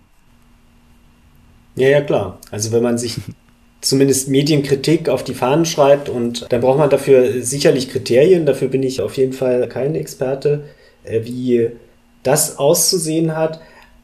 Aber klar werden natürlich auch in der Kritik und mit einer Kritik immer äh, Schlachten geschlagen und ich glaube auch Positionen einfach auch immer bezogen. Ich würde eher nochmal sagen, dass Presseorgane, also die sind ja doch durchaus unterschiedlich aufgestellt, soweit ich das irgendwie sehe, dass äh, die Welt irgendwie anders berichtet, in einer anderen Art und Weise und auch die Bildzeitung als jetzt beispielsweise eine, Süddeutsche oder Taz oder so. Also da gibt's schon ein Spektrum. Und ich würde aber eher sagen, also es gibt dann auch wieder keinen Dialog dazwischen. Also es ist äh, hm. jeweils Klientelpresse, und vor allen Dingen werden immer genau die genannt, die du jetzt gerade nennst. Die spielen aber natürlich de facto wiederum nur bei den, wir müssen es einfach so sagen, Eliten ist ja nun mal, es gibt in der Elitenforschung, also ich sage das jetzt nochmal fürs Publikum, das ist eben auch kein rechter Verschwörungsbegriff. Ne? Es gibt Eliten, auch wenn die häufig enger gefasst werden, also dann nur etwa 1000 Leute in Deutschland umfassen, da würden ganz viele gern dazugehören. Aber so, wir fassen es etwas weiter. Wir meinen halt die, die was zu sagen haben. Ne? Das, man redet sonst auch von der Berliner Blase und so weiter. Also die Menschen, die sich da ständig begegnen, die miteinander zu tun haben, letztendlich voneinander auch abhängig sind, egal in welcher Form. So, die, die gibt es natürlich, aber es sind ja zum Beispiel bei den Zeitungen, die immer noch die Regionalzeitungen viel, viel wichtiger und die hat niemand im Blick, ja, also wenn darüber diskutiert wird. Nie. Auch in, in den Untersuchungen spielen die so gut wie selten eine Rolle, dabei sind die viel wichtiger, was der Reutlinger Generalanzeiger schreibt oder sonst irgendwie, ja, so kleine Blättchen und so weiter. Und wenn du da mal dann durchguckst, dann äh, siehst du, naja, natürlich gibt es da eine sehr deutliche Linie und wenn einer ausschert, wie der Nordkurier, dann findest du auf Übermedien zwischen auch dazu gleich wieder Berichte, wo ich mir dann wiederum sagen, wo sind jetzt eure objektiven Kriterien, was daran alles so schlimm ist, an dem, was da meinetwegen in einem Interview passiert oder so? Äh, oder geht es euch nicht einfach nur darum, dass da jemand eben Corona-Politik kritisch ist und das ist gleich wieder rechte Ecke und deswegen wird dieser Nordkurier als Nazi-Blatt auf Twitter dann bezeichnet und so weiter, wo ich denke, Leute, wo hängt eigentlich hier der Hammer und warum ist das eigentlich alles keine Verharmlosung, wenn jeder, der euch gerade ein bisschen zu weit rechts ist oder erscheint, ein Nazi ist. Ja? So. Aber wir waren ja bei der Medienkritik stehen geblieben und dazu hören wir uns doch jetzt einfach mal direkt an, was der Herr Liefers gesagt hat. Und zwar in seiner Rolle von alles dicht machen. Mein Name ist Jan-Josef Liefers, ich bin Schauspieler und ich möchte heute Danke sagen. Danke an alle Medien unseres Landes, die seit über einem Jahr unermüdlich verantwortungsvoll und mit klarer Haltung dafür sorgen, dass der Alarm genau da bleibt, wo er hingehört, nämlich ganz, ganz oben. Und dafür sorgen, dass kein unnötiger kritischer Disput uns ablenken kann von der Zustimmung zu den sinnvollen und immer angemessenen Maßnahmen unserer Regierung. Verantwortungslosen, menschenverachtenden Ärzten und Wissenschaftlern, die zu anderen Schlüssen kommen als die beratenden Experten unserer Regierung, und die sich mit Professuren an weltberühmten Universitäten und Nobelpreisen schmücken. Ich möchte sagen, tarnen. Dürfen wir keine Bühne geben. Schließlich wissen nur ganz wenige Spezialisten, was wirklich gut für uns ist. In letzter Zeit habe ich aber das Gefühl, dass einige Zeitungen damit beginnen, alte, überwunden geglaubte Vorstellungen von kritischem Journalismus wieder aufleben zu lassen. Dagegen müssen wir uns wehren. Das dürfen wir nicht zulassen. Wir sollten einfach nur allem zustimmen und tun, was man uns sagt. Nur so kommen wir gut durch die Pandemie. Bleiben Sie gesund. Verzweifeln Sie ruhig, aber zweifeln Sie nicht. Ja, also ähm, Jan-Josef Liefers beklagt sich ja hier darüber, dass eigentlich nur ein Bild in den Medien abgebildet wird von ähm, vor allem Expertenmeinungen, die ganz klar eine Linie vorgeben und äh, man soll sich daran halten und äh, die Medien würden vor allem nur diesen Leuten den Raum bieten und abweichende Meinungen mehr oder weniger ausklammern. er hat halt lustigerweise selber kurz danach den Bock gebaut, äh, zu sagen, irgendwie seinen Medienkonsum selbst äh, komplett eingestellt zu haben und erzählt dann, dass äh, die Medien irgendwie gleichgeschaltet werden, obwohl er sie überhaupt gar nicht mehr genutzt hat. Da kann man sagen, na gut, weil das so war vielleicht. Also könnte sagen, gut, es hat ihm gereicht, er will nicht immer wieder immer das Gleiche hören und so, deswegen lässt er das jetzt mal und äh, beschwert sich dann darüber.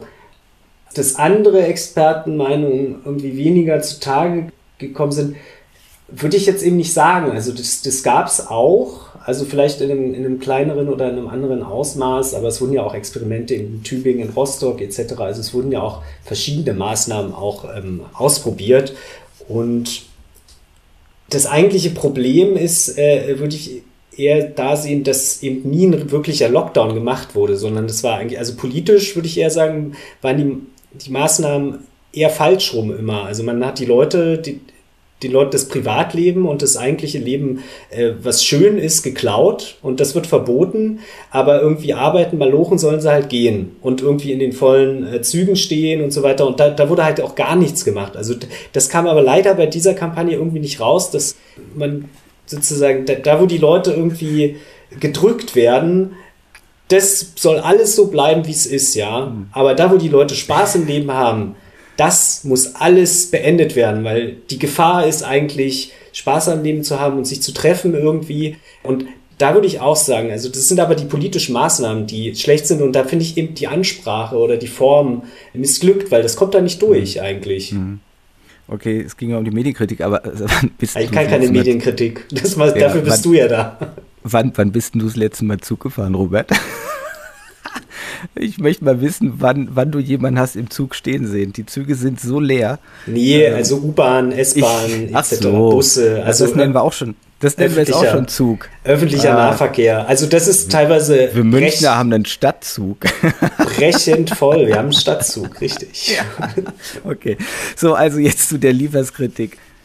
Also zum einen hast jetzt auch du gerade wieder behauptet, Liefers hätte von der Gleichstellung der Medien gesprochen. Das tut er nicht. Also seine Figur tut das nicht. Das wird überall falsch kolportiert. Wenn wir uns das anhören, sagt er nichts von Gleichschaltung. Das ist einfach nicht wahr. Das ist diese Interpretation, das ist dieses, was die Menschen gerne hören. Und was ich eben auch bei den Medienjournalisten ständig höre, zum Beispiel in der Medienwoche, die da immer von Media und dem Christian Mayer von der Welt gesprochen wird jede Woche. Genau, da hat er in zwei Ausgaben aufeinander, der Mayer, beide Male diese Gleichschaltung gesagt und einmal gesagt, irgendwie, ich parasiere das und einmal, ich weiß nicht, ich fasse es zusammen oder irgendwie so. Also er hat schon so ein ganz bisschen sich distanziert, aber de facto hören sie, die Journalisten, das, was sie da hören wollen und sie hören überhaupt nicht richtig hin. Das ist so für mich auch eine Essenz aus der Beschäftigung mit wirklich Hunderten von Artikeln und Video, also Fernsehmitschnitten und so weiter. Dass ich immer wieder denke, Leute, ich weiß, das klingt jetzt ganz arrogant, aber lernt einfach mal wieder eine Meldung zu schreiben. Oder ich weiß gar nicht, wie hieß es in der Schule? Haben wir im Deutschunterricht ja auch machen müssen, sowas. Äh, Nacherzählung oder irgendwie so in der Art wahrscheinlich. Ja, also nach dem Motto, hier gibt's die Geschichte und jetzt probierst du die bitte so wiederzugeben, wie sie da gerade war. Es geht nicht um Wahrheit, es geht nur darum, es soll von dem Original soll die Kopie sich möglichst wenig unterscheiden. Und daran scheitern die Journalisten durch die Bank weg. Bei den einfachsten Dingen, weil sie eben sofort das übersetzen, weil sie es mit einem bestimmten Ohr hören. Ich meine, das kennen wir alles als Kommunikationsprobleme, ist alles nichts Neues. Ich denke immer nur, aber Leute, es muss doch irgendwo auch mal funktionieren. Also, der Liefers oder seine Figur sagt überhaupt nichts von einer Gleichschaltung. Er sagt, vielen Dank, liebe Medien, dass ihr dafür sorgt, dass der Alarm da hängt, wo er hingehört, nämlich ganz, ganz oben. Ja, mit Verlaub, ich warte ja auf die Medienforschung, die das alles herausfindet, aber was haben die Medien denn sonst gemacht? Natürlich hängt der Alarm ganz, ganz oben. Da machen natürlich alle mit. Ich habe gesehen, Stadt Hagen äh, macht zu jedem Toten, den es bei ihnen gibt, eine eigene Pressemitteilung. Also manchmal zweimal am Tag oder so, ansonsten jeden Tag wieder einer gestorben oder so, wird, wird alles gebracht. Die Medien spielen auf diesem Level ja die ganze Zeit mit. Ich denke, da sind wir uns doch eigentlich einig. Das kann man ja nicht ernsthaft bestreiten. Die Medien machen einen Alarm und sagen natürlich, den braucht's, weil es ist nun mal das große Alarmthema hier im Moment. Okay, kann man ja so sagen, aber dann wäre trotzdem die Aussage, die Liefers oder seine Rolle da gerade machen, von wegen, ihr sorgt dafür, dass der Alarm ganz, ganz oben hängt, nicht verkehrt.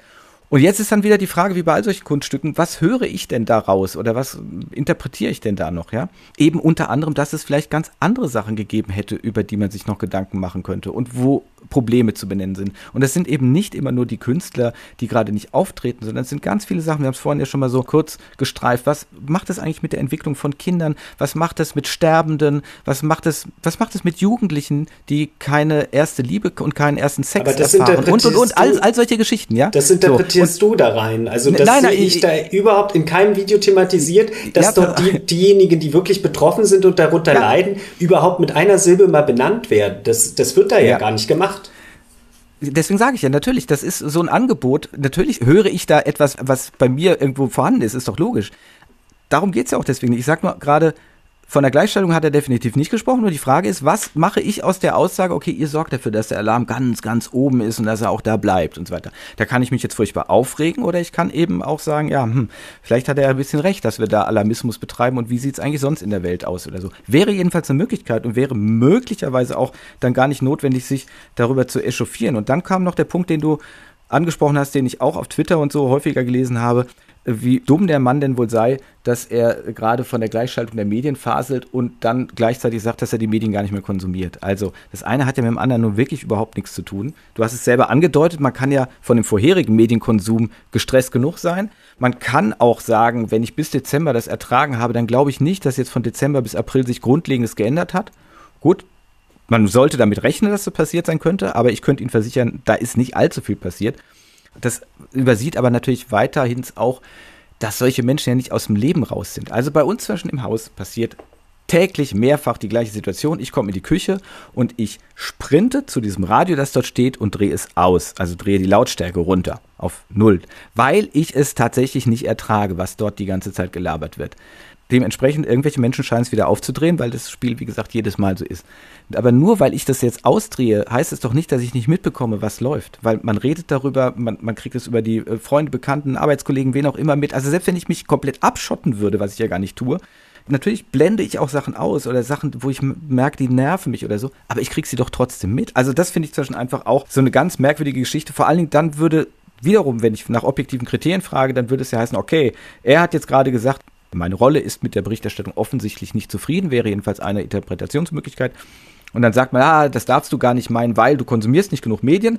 Dann müssten wir ja schon fairerweise sagen, okay, wie viel Medien und welche muss man eigentlich konsumieren, um sich äußern zu dürfen? Und dann möchte ich aber auch von jedem, dass das vorgelegt wird, das Attest. Ja? Also jeder, der jetzt irgendwie sich äußert, hat bitte folgende Medien auch hinreichend konsumiert, weil er sonst nicht sprechberechtigt ist. Wir, wir wollten ja über Demokratie eigentlich sprechen. Also verstehst du, was ich da. Ich provoziere natürlich wieder, wie immer. Ich finde so eine Argumentation komplett absurd. Also selbst wenn er tatsächlich sagen würde, ich habe kein Radio an und kein Fernsehen und keine Zeitung, und so weiter, dann würde er immer noch sagen, das, was bei mir ankommt, was irgendwie aus den Medien kommen muss. Und dann kannst du natürlich sagen, ja gut, dann kommt halt bei dir über diese vielen Filter und das Weitertratschen das Falsche an, denn das sagen die Medien nirgends so. Kann man machen. Aber deswegen darf er trotzdem irgendwie sagen, was er aus den Medien wahrnimmt. So, das war jetzt mein langer Rein dazu. Ja, ja, also irgendwas müssen die oder irgendwas berichten natürlich Medien immer und das ist da so eine Art Synchronisation gibt, äh, was berichtenswerte Nachrichten sind, das würde ich, glaube ich, auch einsehen, also würde ich schon denken. Vor allem sind es dann natürlich Katastrophen und so weiter und vor allem Katastrophen, die vor der eigenen Haustür stattfinden. Ist ja jetzt nicht so, dass, wobei jetzt wird gerade über Indien natürlich auch wieder viel berichtet, was man dann wiederum interpretieren kann, um uns eigentlich vor Augen zu halten, wie schlimm das alles ist äh, und wir uns deshalb wieder an Maßnahmen halten sollten, weil es uns sonst auch so schlimmer geht. Und über ganz viel wird halt nicht berichtet. Ne? Also was sind eigentlich die Auswirkungen äh, dieser, dieser Wirtschaftsweise, die wir hier sozusagen als Zentrum äh, in die Welt setzen, ja, und im Prinzip äh, alle Menschen versklaven um uns rum. Und da berichtet ja auch keiner, dass jetzt wieder wegen unseren Handys äh, so und so viele Menschen gestorben sind und so weiter und an den Computern und äh, Geräten, mit denen wir umgeben sind. Wie viel Tote gibt es eigentlich pro Jahr sozusagen für mhm. die Gewinnung von äh, bestimmten äh, Stoffen, die wir hier alle konsumieren? Ja, das wird natürlich ja, nicht gemacht. Ja, ja, genau. Das, das wird äh, nie. Wie viele, wie viele Menschen werden sterben, weil wir jetzt hier gerade Energie verbrauchen und Ressourcen verbrauchen mit unserem Podcast, den wir da produzieren und so weiter? Ja, klar, ist genau. überspitzt, aber das sind natürlich die Geschichten, ja. wo man sich dann gerne so reinwäscht und sagt, ja, das kann ich ja nun nicht und das ist ja jetzt wieder zynisch und so weiter. Aber ja, das fehlt und es ist meiner Ansicht nach eben kein Whataboutism zu sagen, können wir mal dann bitte auch über andere Probleme sprechen. Ne? Und das ist natürlich, was wir rund um die Corona-Geschichte schon haben. Also dieser wahnsinnige Fokus auf, was ist jetzt mit diesen Menschen, die von Corona unmittelbar betroffen sind, also die, die Covid-Patienten, ja, das ist natürlich schon auch ein extremes Framing. Böhmermann, der meinte, sinnvoll antworten zu müssen auf diese Alles Dichtmann-Kampagne, ne, das Einzige, was man sehen muss, ist diese Reportage aus der Charité, wo Menschen eben auf der Intensivstation da mit dem Todringen und so weiter. Äh, das mag wichtig sein, aber lieber Herr Böhmermann, das kann man halt jeden Tag aus der Intensivstation bringen. Von immer und überall auf der ganzen Welt, auch komplett ohne Corona. Und da können wir uns über alles mögliche Gedanken machen. Da könnten wir ein Jahr lang über Zuckerkonsum reden, da können und so weiter. Ja, da können über so, so vieles könnte man da machen. Das ist doch absurd irgendwie so. Und was ist denn das für eine Argumentationskette? Und dann kommen wir jetzt vielleicht ja doch noch auch zu äh, eben der Doc Caro, ja dabei. Ja, also das da würde ich Medien kurz nochmal ein, ja, einsetzen, vielleicht, also da, da würde vielleicht eine Medienkritik einsetzen, dass sie im Prinzip immer darauf angelegt sind, das Neue zu berichten. Also jetzt ist quasi Corona natürlich auch irgendwie was Neues und es ist natürlich eingefallen als äh, Widerfahrenes. Und dann kommt aber wieder was anderes. Also 2015 waren es äh, Geflüchtete und so weiter. Also die Aufmerksamkeitsspanne auch wie und wie lange berichtet wird, ist natürlich äh, eben hochselektiv und, und wechselt mhm. dann irgendwie. Also immer wieder wellenförmig. Womit kann man eigentlich eben Emotionen erzeugen und so weiter. Ja, klar. Und das funktioniert definitiv bei dem Thema so erstaunlich lange nur wegen der persönlichen Angst. Übrigens ja auch ein Thema in, glaube ich, gleich mehreren Videos gewesen aus dieser Alles dicht machen Kampagne. Ne? Also Ganz am Anfang gab es ja noch so ein paar Widerständler, ein paar Leute, die in der U-Bahn keine Maske getragen haben oder so, aber das ist ja alles längst komplett verschwunden und das hat nichts mit Einsicht zu tun in der Summe, meiner Ansicht nach. Also ist eine Interpretation natürlich, ne? Sondern es hat alleine mit der Angst um den eigenen Arsch zu tun. Das ist der Grund, warum das funktioniert. Und ich weiß, da sind wir auch unterschiedlicher Auffassung, aber wenn ich eben sehe, ja, wie geradezu panisch junge Menschen sind in den 20ern, Leute, die da irgendwie studieren oder gar Schüler, Leute, die Angst haben zu sterben, wenn sie jetzt mit anderen irgendwie zusammensitzen müssen oder unterrichtet werden müssen, das ist so bar der Realität. Auch das ist natürlich nichts Neues. Der Mensch ist für Risikokommunikation und Risikoeinschätzung nicht gemacht. Das wissen wir alles, aber es wird halt hier nicht kommuniziert, sondern es wird bedient und es ist erfolgreich, ja. Wenn man aber etwas in diese Richtung sagt, heißt es gleich wieder, man sei ein Verschwörungstheoretiker, obwohl ja nun die Bundesregierung wirklich selber, jeder konnte es nachlesen, sich natürlich Gedanken gemacht hat darüber, wie können wir dafür sorgen, dass die Menschen Angst genug haben. Ich habe selber darauf hingewiesen, dass das zum Beispiel in Belgien der Fall war und habe damals gefragt, warum eigentlich die DPA darüber nicht berichtet hat, weil deren Gesundheitsminister wurde zitiert. Ja, hier, war hier wichtig genug, weil er irgendwelche deutschen Maßnahmen kritisiert hat. Es wurde aber nicht berichtet, dass genau der gleiche Minister gesagt hat, dass eben das, was sie dort gemacht haben mit Lockdown und so weiter, überhaupt nicht der Prävention diente, sondern um den Menschen Angst zu machen, um ihnen deutlich zu machen, wie ernst die Lage ist. Da habe ich gedacht, hoppala, das ist doch mal eine klare Aussage, die könnte doch interessant sein. Fand aber DPA nicht interessant. Ja? So, ich will nur sagen, also natürlich, wenn ich mich nur auf das stütze, was ich hier gerade so in den Medien mitbekomme, dann ist das halt auch einseitig. Und das ist möglicherweise, was Liefers hier oder seine Rolle eben anprangert. Ich will ihn nicht interpretieren, ich sage nur, wie es bei mir ankommt, wie ich es natürlich, der, wie man ja merkt, äh, da mit der Medienleistung extrem unzufrieden ist, wo es da bei mir klingelt dann an der Stelle. Ja? Also sozusagen diese Frage, ob das überhaupt jemals was bringt, ob wir überhaupt mit Satire jemals andere Menschen erreichen und so weiter, die Frage ist ja auch tausendfach gestellt, aber die müssen wir nur nicht bei der Aktion machen. Pispers selber hat, glaube ich, als er noch auf der Bühne stand, in seinem Programm das immer drin gehabt. Ne? Also von wegen, heben Sie Ihre Kabarettkarte auf, können Sie hinterher sagen, ich war ja im Widerstand sozusagen. Ne? Und dass er nicht mehr auf der Bühne ist, hat ja wohl damit zu tun, dass er sich auch fragt, was bringt das eigentlich, was ich da mache? Ne? Die Leute nicken und sie klatschen und sie lachen auch mal und so weiter. Das können wir uns bei aller Kunst natürlich immer fragen. Erreiche ich immer nur die, die eh schon alles wissen und bei den anderen kommt es nicht an. Aber das kann ja nun hier die Frage nicht gewesen sein, bei der Aktion alles dicht machen. Das wäre die Frage, die wir eigentlich besprechen wollten, nämlich haben wir eine Diskurskultur in der Demokratie, um solche Fragen zu klären? Und am Beispiel von alles dicht machen kann ich das halt gerade wirklich überhaupt nicht erkennen. Sehr geehrte Initiatoren, sehr geehrte Teilnehmer, Unterstützer und Supporter der Kampagne Lockdown für immer, nie mehr wieder aufmachen, alles dicht machen. Mein Name ist Carola Holzner. Vielleicht kennt der ein oder andere mich im Internet, blogge ich als Docaro. Und äh, ich bin nicht nur tatsächlich Ärztin und äh, spiele keine Rolle beispielsweise als Arzt in einem Film. Nein, ich bin wirklich Ärztin und nicht nur das. Ich habe mittlerweile eine gewisse Reichweite und bin die Stimme des Gesundheitssystems. Zumindest eine davon. Und genau deshalb möchte ich jetzt meine Reichweite nutzen, um jetzt mal ein Statement loszuwerden für alle, die im Gesundheitssystem arbeiten. Ich weiß nicht, ob die Kampagne, die Sie da initiiert haben, schlecht gemeint, gut gemacht, gut gemacht oder schlecht bedacht, was auch immer war und was eigentlich damit ausgelöst werden sollte, eine politische Diskussion, das mag alles sein. Nichtsdestotrotz haben in der aktuellen Situation, abgesehen von den vielen Erkrankten auf den Intensivstationen und in den Krankenhäusern, zynische Diskussion, Sarkasmus und Ironie meiner Meinung nach nichts verloren. Sie haben eine Grenze überschritten. Und zwar eine Schmerzgrenze. Und das sage ich jetzt für alle, die tagtäglich seit über einem Jahr in diesem Gesundheitssystem stehen, handeln, helfen, immer wieder aufstehen und immer noch da sind. Alle Ärzte, Pfleger, Schwestern, Arztpraxen, Röntgenassistenten, Physiotherapeuten, Logopäden. Wenn ich jetzt jemanden vergessen habe, ist das keine böse Absicht. Alle die, die mitmachen. Und wir sind mehr als sie. Sie haben eine Schmerzgrenze überschritten für alle die, die vielleicht nichts mit Medizin zu tun haben und die mitgemacht haben.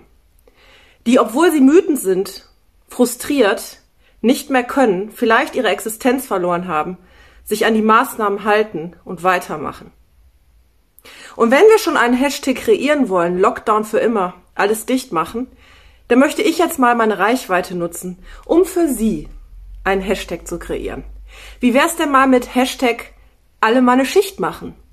Ich lade Sie herzlich ein, unter dem Hashtag alle mal eine Schicht machen sowohl im Rettungsdienst 24 Stunden als auch im Wechseldienst oder Wechselschicht, in Notaufnahmen, Intensivstationen, Krankenhäusern, in Impfzentren, Arztpraxen, was auch immer mitzuarbeiten und sich danach nochmal gemeinsam für eine Kampagne zusammenzutun, und zwar ohne Zynismus, ohne Sarkasmus und ohne Ironie, sondern für jeden Einzelnen, der tagtäglich dort ist, dort bleibt und weitermacht.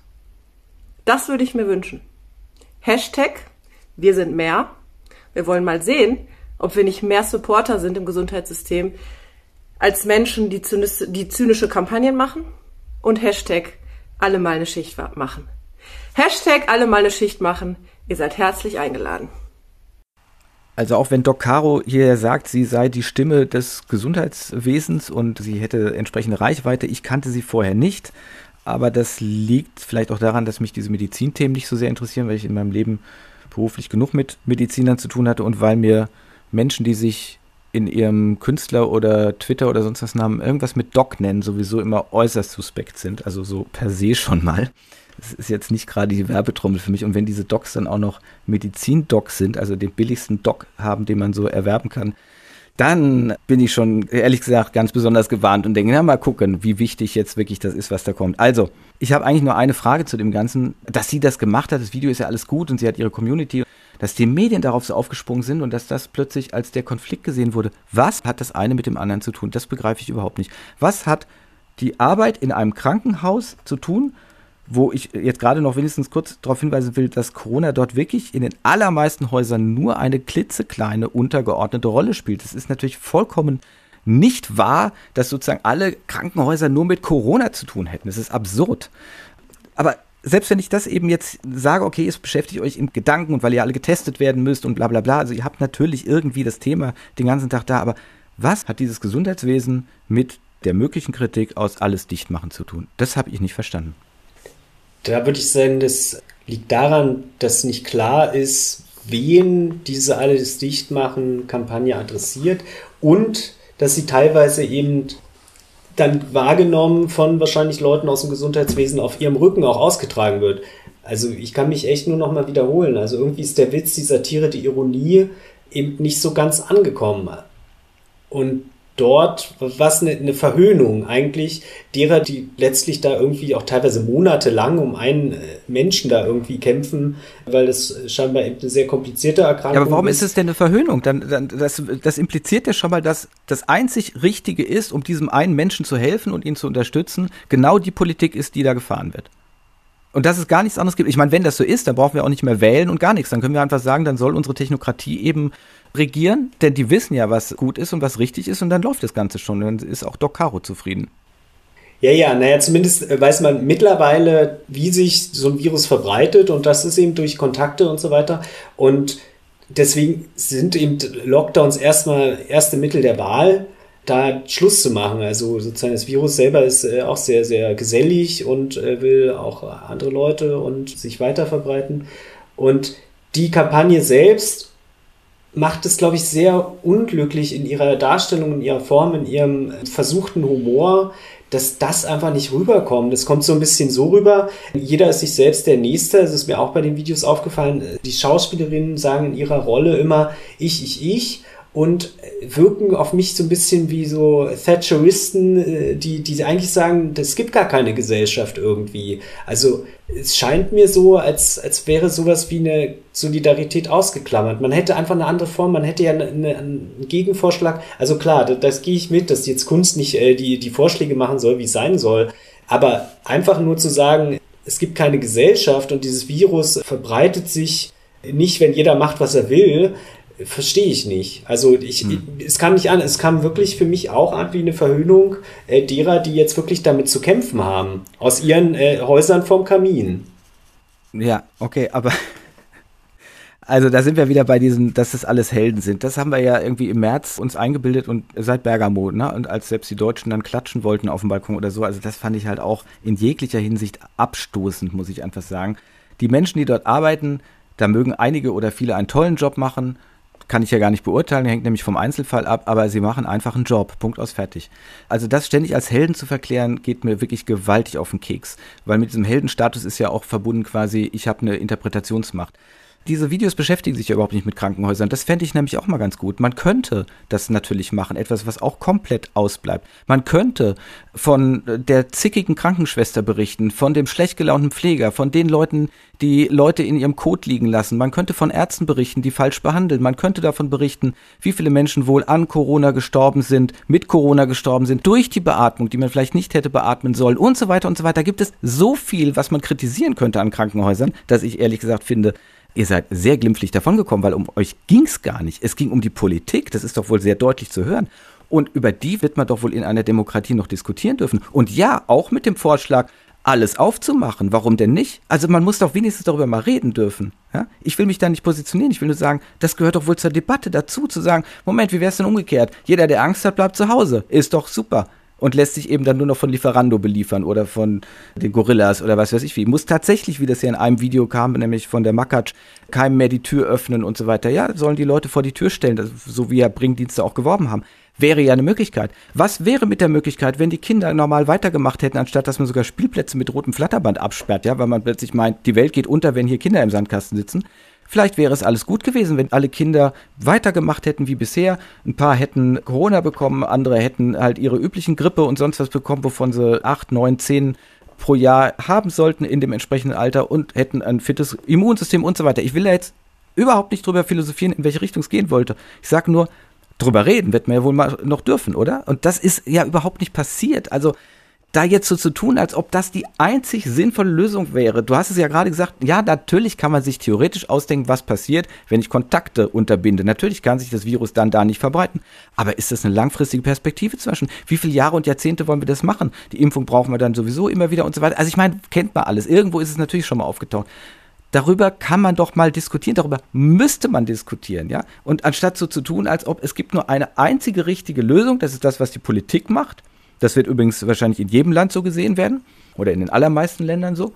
Und wer davon abweicht, der, der verhöhnt das Ganze dann. Also das finde ich, das finde ich nee. zum Thema Debattenkultur unterirdisch. Also erstmal politisch wurde das ja natürlich diskutiert und äh, die FDP und AfD, die sind da ja ungefähr ähnlicher Meinung, da auch ganz andere Wege zu gehen. Wie gesagt, also es wurden auch andere Wege gegangen in Rostock, in äh, Tübingen und äh, auch noch andere Fälle, wo eben ein paar Experimente gemacht wurden. Also es, es wurde auch schon anderes gemacht und es gibt auch irgendwie Beispiele wie Brasilien, Bolsonaro, wo man das einfach mal nicht macht, ne? wo man dann einfach so tut, als gibt's das nicht und ich bin da ja nicht, lebe da nicht, aber was man sozusagen wieder aus, aus den angstmachenden Medien sieht, ist, dass das irgendwie keine Strategie ist, damit umzugehen. Das einfach mal Hanebüchen zu ignorieren, die Wirtschaft irgendwie auf Volldampf zu halten, damit, damit es irgendwie weiterläuft. Aber die Leute, die sterben dann halt scheinbar würde ich jetzt mal sagen, wirklich massiv dann irgendwie weg. Und das Leid ist, ist dann relativ groß.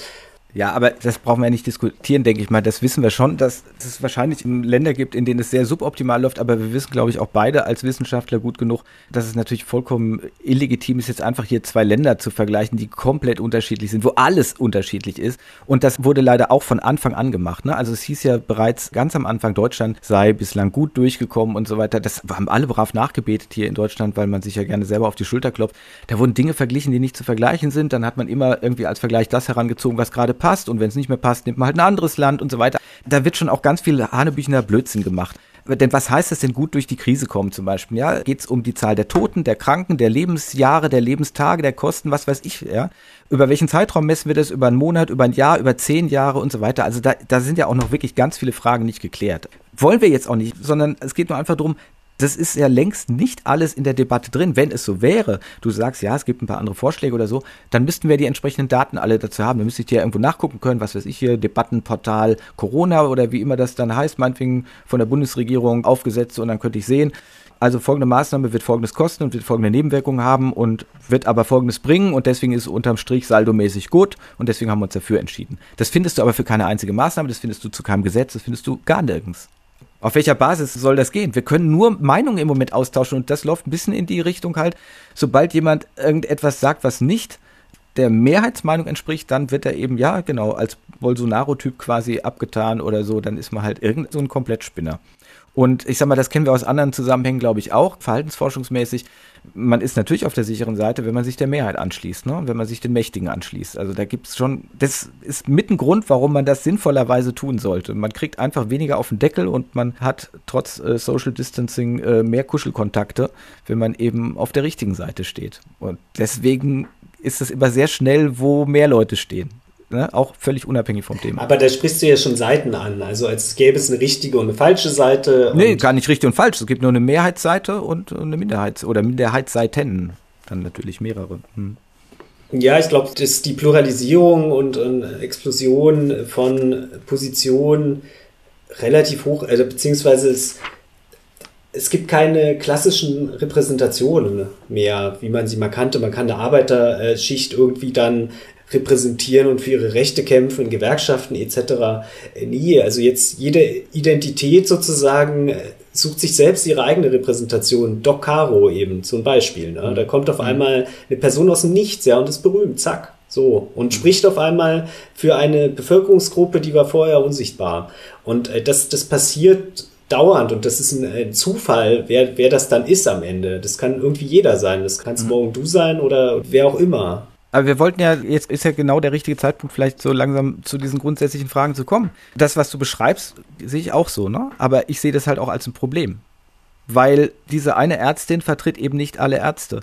Und die eine Krankenschwester vertritt nicht alle äh, Krankenschwestern und Pfleger und so weiter. Wo ist da die Vielfalt? Es wird ja dann gerne so getan, als ob die Berufsgruppe müsste das so sehen, ja. Und das ist so das klassische Parteidenken noch. Also wenn ich im Medizinbetrieb arbeite, dann muss ich ja folgende Meinung haben.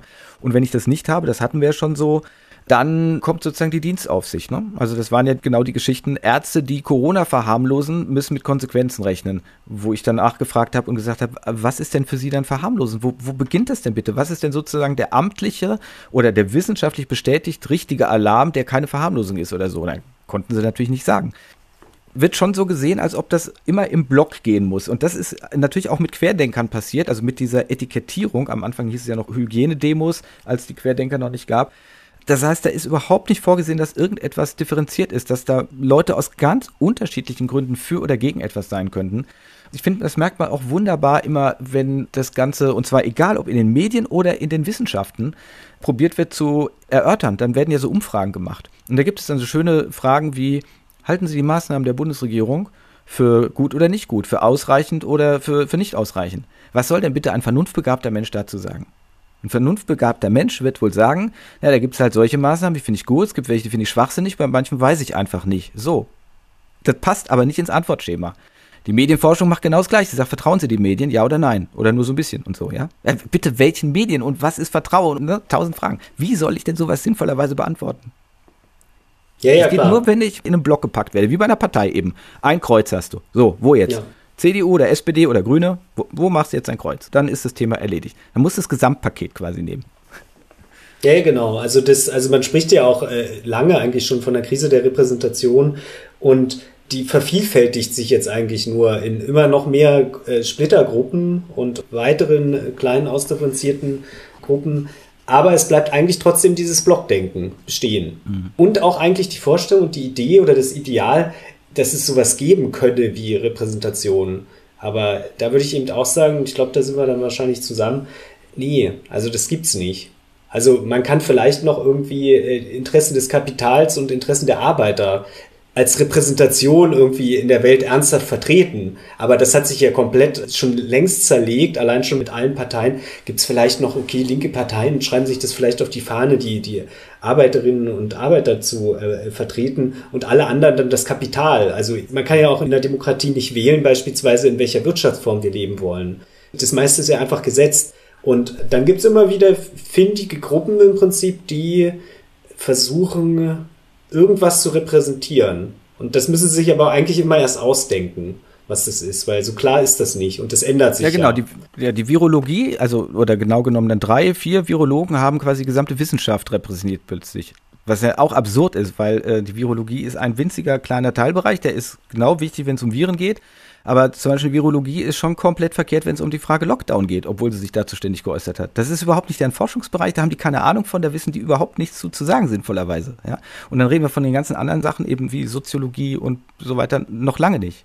Ja, ja. Und also, es hieß aber so, wir müssen auf die Wissenschaft hören und die Wissenschaft, äh, ja klar, sind ja unsere Virologen. Damit war das Thema erledigt. Genau, also da herrscht auch, muss ich auch sagen, ein relativ einfaches Bild von eben der Wissenschaft die eigentlich wie eine positivistische Wissenschaft die objektive Wahrheiten produziert. Also wir flashen hier gerade irgendwie 100 Jahre zurück eigentlich, äh, wo man noch dachte, man könne Tatsachen irgendwie exakt messen und so weiter. Also das, das mag in einzelnen Teilbereichen irgendwie eben unter bestimmten Bedingungen auch gehen. Also Wissen ist einerseits äh, natürlich irgendwie konstruiert und ist von den Bedingungen abhängig, wie das überhaupt erzeugt wird. Und andererseits wird aber hier das Bild öffentlich dargeboten, nee, das sind objektive Wahrheiten im Prinzip. Und das ist tatsächlich also auch eine Wissenschaftsgläubigkeit, die ist dann auch völlig überzogen. Also man kann nicht mhm. so tun, also das ist eben, äh, das nannte man mal Positivismus und wir, wir sind jetzt auf einmal wirklich in so einem wissenschaftlichen äh, Zeitalter des Positivismus wieder angelangt, was irgendwie längst erledigt war, quasi. Mhm. Mhm. Und auf der anderen Seite herrscht aber die, die Überkonstruiertheit, ja, Fake News und so weiter, also dass das Wissen ja nur irgendwie zusammengesetzt wird eigentlich. Da sind wir ein Dilemma auch. Ja. Dieser Podcast heißt ja Machtlos. Und was mein Allheilmittel oder mein Therapeutikum gegen die Machtlosigkeit ist, ist ja bekannt. Wie ist das denn jetzt aktuell bei dir? Ich weiß, dass du nicht grundsätzlich abgeneigt bist, was so aleatorische Verfahren angeht, aber du bist ja offensichtlich mit dem, was politisch bei der Pandemiebekämpfung läuft, im Moment einigermaßen zufrieden. Bist heute geimpft worden, also gut auf Kurs. Habe ich dir jetzt mehr Angst gemacht vor so mehr Beteiligung von zufälligen Menschen, die dann irgendwas vor sich hin denken und äußern? Oder wie ist deine Einschätzung jetzt hier zur Herrschaft? Angst, wenn mehr Leute mitdenken und mithandeln, auf gar keinen Fall. Also da bin ich auch ein äh, großer Befürworter davon, dass viel mehr Menschen irgendwie reingenommen werden, die gemeinsamen Lebensbedingungen mitzugestalten und noch eher durch Zufall als äh, durch letztlich Blockdenken und so weiter, durch Formierung von Blöcken, die sich, die gegeneinander antreten. Das finde ich auf jeden Fall nicht besorgniserregend, sondern also fände es sehr gut, wenn, also ich meine ja selber, in, in, unseren Projekten versuchen wir ja auch demokratische Räume zu schaffen, wo letztlich Leute zufällig aus ihrer Nachbarschaft zusammenkommen und versuchen, einander zuzuhören und zu ergründen, was sie beschäftigt und so weiter und vielleicht auch Lösungen für ihre Lebenslagen gemeinsam eben zu finden. Also wirklich lokale kleine Mini-Publics, die natürlich insofern zufällig zusammengesetzt sind, mhm. als dass die Leute kommen, die kommen. Und äh, das weiß man vorher mhm. nicht. Die sind nicht gewählt, die haben kein Mandat etc. Also ich finde das äh, so eine Experten äh, und Eliten, Politprofis ähm, letztlich das Rhetorikern äh, zu überlassen, mhm. eher gefährlich. Weil da weiß man mhm. nämlich nicht, für wen Was die das eigentlich die machen. Konklusion? Wir haben diskutieren wollen über die Diskussionskultur oder die Debattenkultur und ob die den Anforderungen der Demokratie genügt. Und wir haben das jetzt nur an einem kleinen Beispiel natürlich gemacht, dieses alles dicht machen. Wir hatten ja ausgelotet, es gäbe da viele, viele andere Sachen, mit denen wir das diskutieren könnten. So, was ist jetzt dein Resümee? Läuft es gut, hinreichend? Sollte sich was ändern? Muss sich was ändern? Also ich würde sagen, die Debattenkultur, wenn man da jetzt auch so allgemein drüber reden will, also das eine, was wir, glaube ich, festgestellt haben, ist, dass es die Sachen in einer Einzahl und mit einem bestimmten Artikel immer nicht gibt, also auch nicht äh, die Debattenkultur. Es gibt ja auch äh, verschiedene Räume, wo Regeln aufgestellt sind, äh, wo man gut miteinander redet und gut kommuniziert. Da würde ich sagen, ähm, gibt es momentan einfach die, die falschen Instrumente, eine, eine vernünftige Debattenkultur zu haben und äh, momentan ist, glaube ich, auch ein sehr, sehr gereiztes Klima und sehr, sehr viel ist verknüpft mit letztlich eigentlich äh, Kulturkämpfen, wo es um kulturelle Hegemonien geht. Wer hat das Sagen? Wie bestimmt sozusagen das Bewusstsein irgendwie, äh, wie wir zu leben haben? Problematisch ist dabei allerdings, dass die Lebensweise, also die Herstellung des, des wirklichen materiellen Lebens davon wenig tangiert ist. Also das läuft trotzdem alles so weiter. Die Leute äh, werden immer noch als Arbeitnehmer mhm. und Arbeitgeber bezeichnet, völlig falsch rum. Also die, die ihre Arbeit geben, sind die Arbeitnehmer. Zum Beispiel müssen immer auf Arbeit gehen. Also man, ja. es ändert sich gar nichts eigentlich. Aber es wird hitzig diskutiert über alles Mögliche und es ist halt sehr, sehr polarisiert. Aber trotzdem in einem in, in dem Rahmen, der überhaupt nicht verlassen wird. Es wird zum Beispiel nicht darüber geredet, naja, was sind eigentlich die ganzen Auswirkungen der kapitalistischen Produktionsweise zum Beispiel. Das wird ja alles gar nicht besprochen, irgendwie so die. Und, und dann, weiß ich nicht, dann muss man vielleicht über viele Sachen gar nicht mal mehr so diskutieren und wenn sich viele soziale Ungleichheiten auch regeln und lösen lassen, dann gibt es vielleicht auch andere Kampflinien ja, und wenn man vielleicht andere Fragen stellt, kommt man dann vielleicht auch auf andere Zukunftsperspektiven, die man vielleicht angeht. Also wir haben ja noch vor uns äh, den Klimawandel und wie unsere Lebensweise darauf einwirkt und so weiter. Also es gibt viele, viele wichtige Fragen und es fehlt aber tatsächlich irgendwie eine, eine Perspektive, und vielleicht auch eine Utopie, wie wir da hinkommen können. Und in so einer polarisierten Debattenkultur, wie wir sie momentan haben, ist es relativ schwierig, dann irgendwie Wege zu finden, wo man sich nicht wieder einfach immer nur streitet und dann gar nicht ins Machen kommt. Also man sollte einfach auch Übungsräume finden, wo Leute, die sich vielleicht gar nicht verstehen, einfach mal zusammen irgendwie einen Tisch bauen und dann quatschen die ein bisschen, so niedrigschwellig, also dass man sich einfach unterhält und ins Gespräch kommt, in gemeinsamer Praxis mhm. zusammen und irgendwie was Neues baut. Ja. Wo siehst du ähm, da einen Ausweg vor allem eben äh, dieser Polarisierung? Mhm. Also wenn, wenn die einen irgendwie was sagen, dann fangen die anderen an zu schreien und die anderen brüllen ja. äh, Merkel, ja, genau. hau ab und so weiter. Also alle brüllen wie am Spieß Bring, und bringt wenig, das genau, ist ja, ja weil, weil alles, alles Show ist natürlich und äh, egal von welcher Seite, das sind immer gleiche Mechanismen natürlich, ja. Es geht letztendlich um Ressourcen, ne? dass ich Leute hinter mich schare, mit ihnen Ressourcen habe, darum geht es. Und das durchbrechen wir natürlich, wenn wir so in unseren ausgelosten Kleingruppen Bürger miteinander sprechen lassen. Und das setzt natürlich voraus, dass wir dann auch wirklich den nötigen Input geben und die Fragen stellen oder Fragen zulassen, die es einfach braucht. Also das hätte man natürlich am Anfang machen müssen. Es war sozusagen die Devise, jetzt ist die Zeit der Exekutive natürlich grundverkehrt. Zeit der Exekutive meint ja sozusagen, äh, jetzt wird nicht diskutiert, jetzt wird einfach gehandelt. Ne? Und äh, das kennen wir so äh, vom Bund oder ich kenne es persönlich dann eher von der Feuerwehr, wo ich lange genug aktiv war. Das macht alles Sinn, aber das macht genau dann Sinn, wenn ich Regeln habe, auf die ich mich vorher in aller Ruhe verständigt habe und von denen ich glaube, dass die passen, dass die sinnvoll sind und wenn ich die dann anwende. Ja? Dafür sind sie da. Dafür werden zum Beispiel Gesetze geschrieben. Was wir aber erlebt haben, ist dass man festgestellt hat oder behauptet hat zumindest, dass das alles gar nicht taugt, was wir da an Gesetzen und Regeln und so weiter haben. Deswegen brauchen wir schnell alles neu und ganz viel mehr und so weiter. Und das ist eben gerade nicht an Zeit der Exekutive, sondern da, tut mir leid, da brauchen wir die Zeit, um das miteinander zu besprechen, weil eben die ganzen Nebenwirkungen nicht bedacht sind, nicht auf dem Tisch liegen ansonsten verabschieden wir uns halt von der Demokratie. Und in die Richtung sind ja nun viele gegangen, die gesagt haben, ja, da muss man halt partiell mal die Demokratie aussetzen und die Meinungsfreiheit aussetzen und so weiter. Das gab es ja zahlreich. Also ich glaube, wir hätten natürlich direkt am Anfang mit der Krise, als klar wurde, okay, das wird jetzt eine Riesennummer, das ist nicht so eine kleine Sache irgendwo weit weg in Asien, da hätten wir uns zusammensetzen müssen, ohne Parteien oder ohne Parteienbildung und Denken und wirklich in der nötigen Ruhe das alles mal miteinander diskutieren müssen. Ich glaube auch nicht, dass da so viel Zeit für notwendig gewesen wäre. Und dann wären wir viel, viel schlauer und viel, viel weiter als heute. Und wir hätten viel klarer Optionen benennen können. Und dann kann man sich doch einsortieren. Und dann ist vielleicht auch klar, dass es Position 1, 2, 3, 4, 5 gibt. Und dass nicht alles, was nicht Position 1 ist, zwingend Deppen sind oder so, sondern dass alles irgendwie auch begründbar ist und der eine vielleicht mehr hier einen Schwerpunkt setzt, der andere mehr dort einen Schwerpunkt setzt und so weiter. Aber das ist letztendlich das, was wir in aleatorischen Verfahren immer wieder erleben, dass es letztendlich Konsensbildungen gibt, ne? weil es doch möglich ist, sich aufeinander zu verständigen. Aber das geht halt schon nicht, wenn ich ganz viele ganz wichtige Fragen weglasse. Eben die Frage, wer will eigentlich was von wem und wer muss was für wen tun und so weiter. Also will es jetzt nicht nochmal aufmachen, das Fass, aber da ist eben ganz vieles nicht besprochen worden.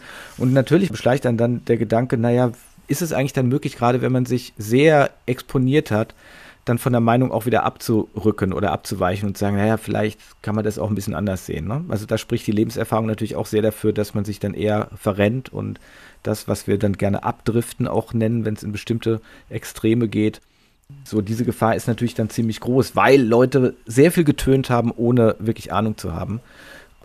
So, Punkt. Und deswegen ist für mich diese Corona-Krise oder ja, das, was wir da jetzt erlebt haben und an Demokratiedefiziten oder zumindest Fragwürdigkeiten natürlich gerade ein Schreien nach aleatorischen Verfahren. Ähm, nicht nach Bürgerinitiativen, da gab es ja ein paar Sachen. Leute gruppieren sich irgendwie, sondern wirklich nach Austausch miteinander, gleichberechtigt, wo es keine Meinungsführerschaft gibt und wo, wo es nicht darum geht, wer hat wie viel Follower oder sonst irgendetwas. Ne? Das hat mir gefehlt und das werden wir so oder so ausbaden müssen, weil selbst wenn sich herausstellen sollte hinterher, das war offensichtlich alles optimal, man hätte es nicht besser lösen können, sind da trotzdem Gräben in, im Laufe der Zeit entstanden. Ne? Und mit denen müssen wir dann irgendwie leben. Aber ich würde sagen, die Gräben waren schon mhm. vorher da, die haben sich nur jetzt besonders deutlich genau. gezeigt und sich auch nochmal vertieft.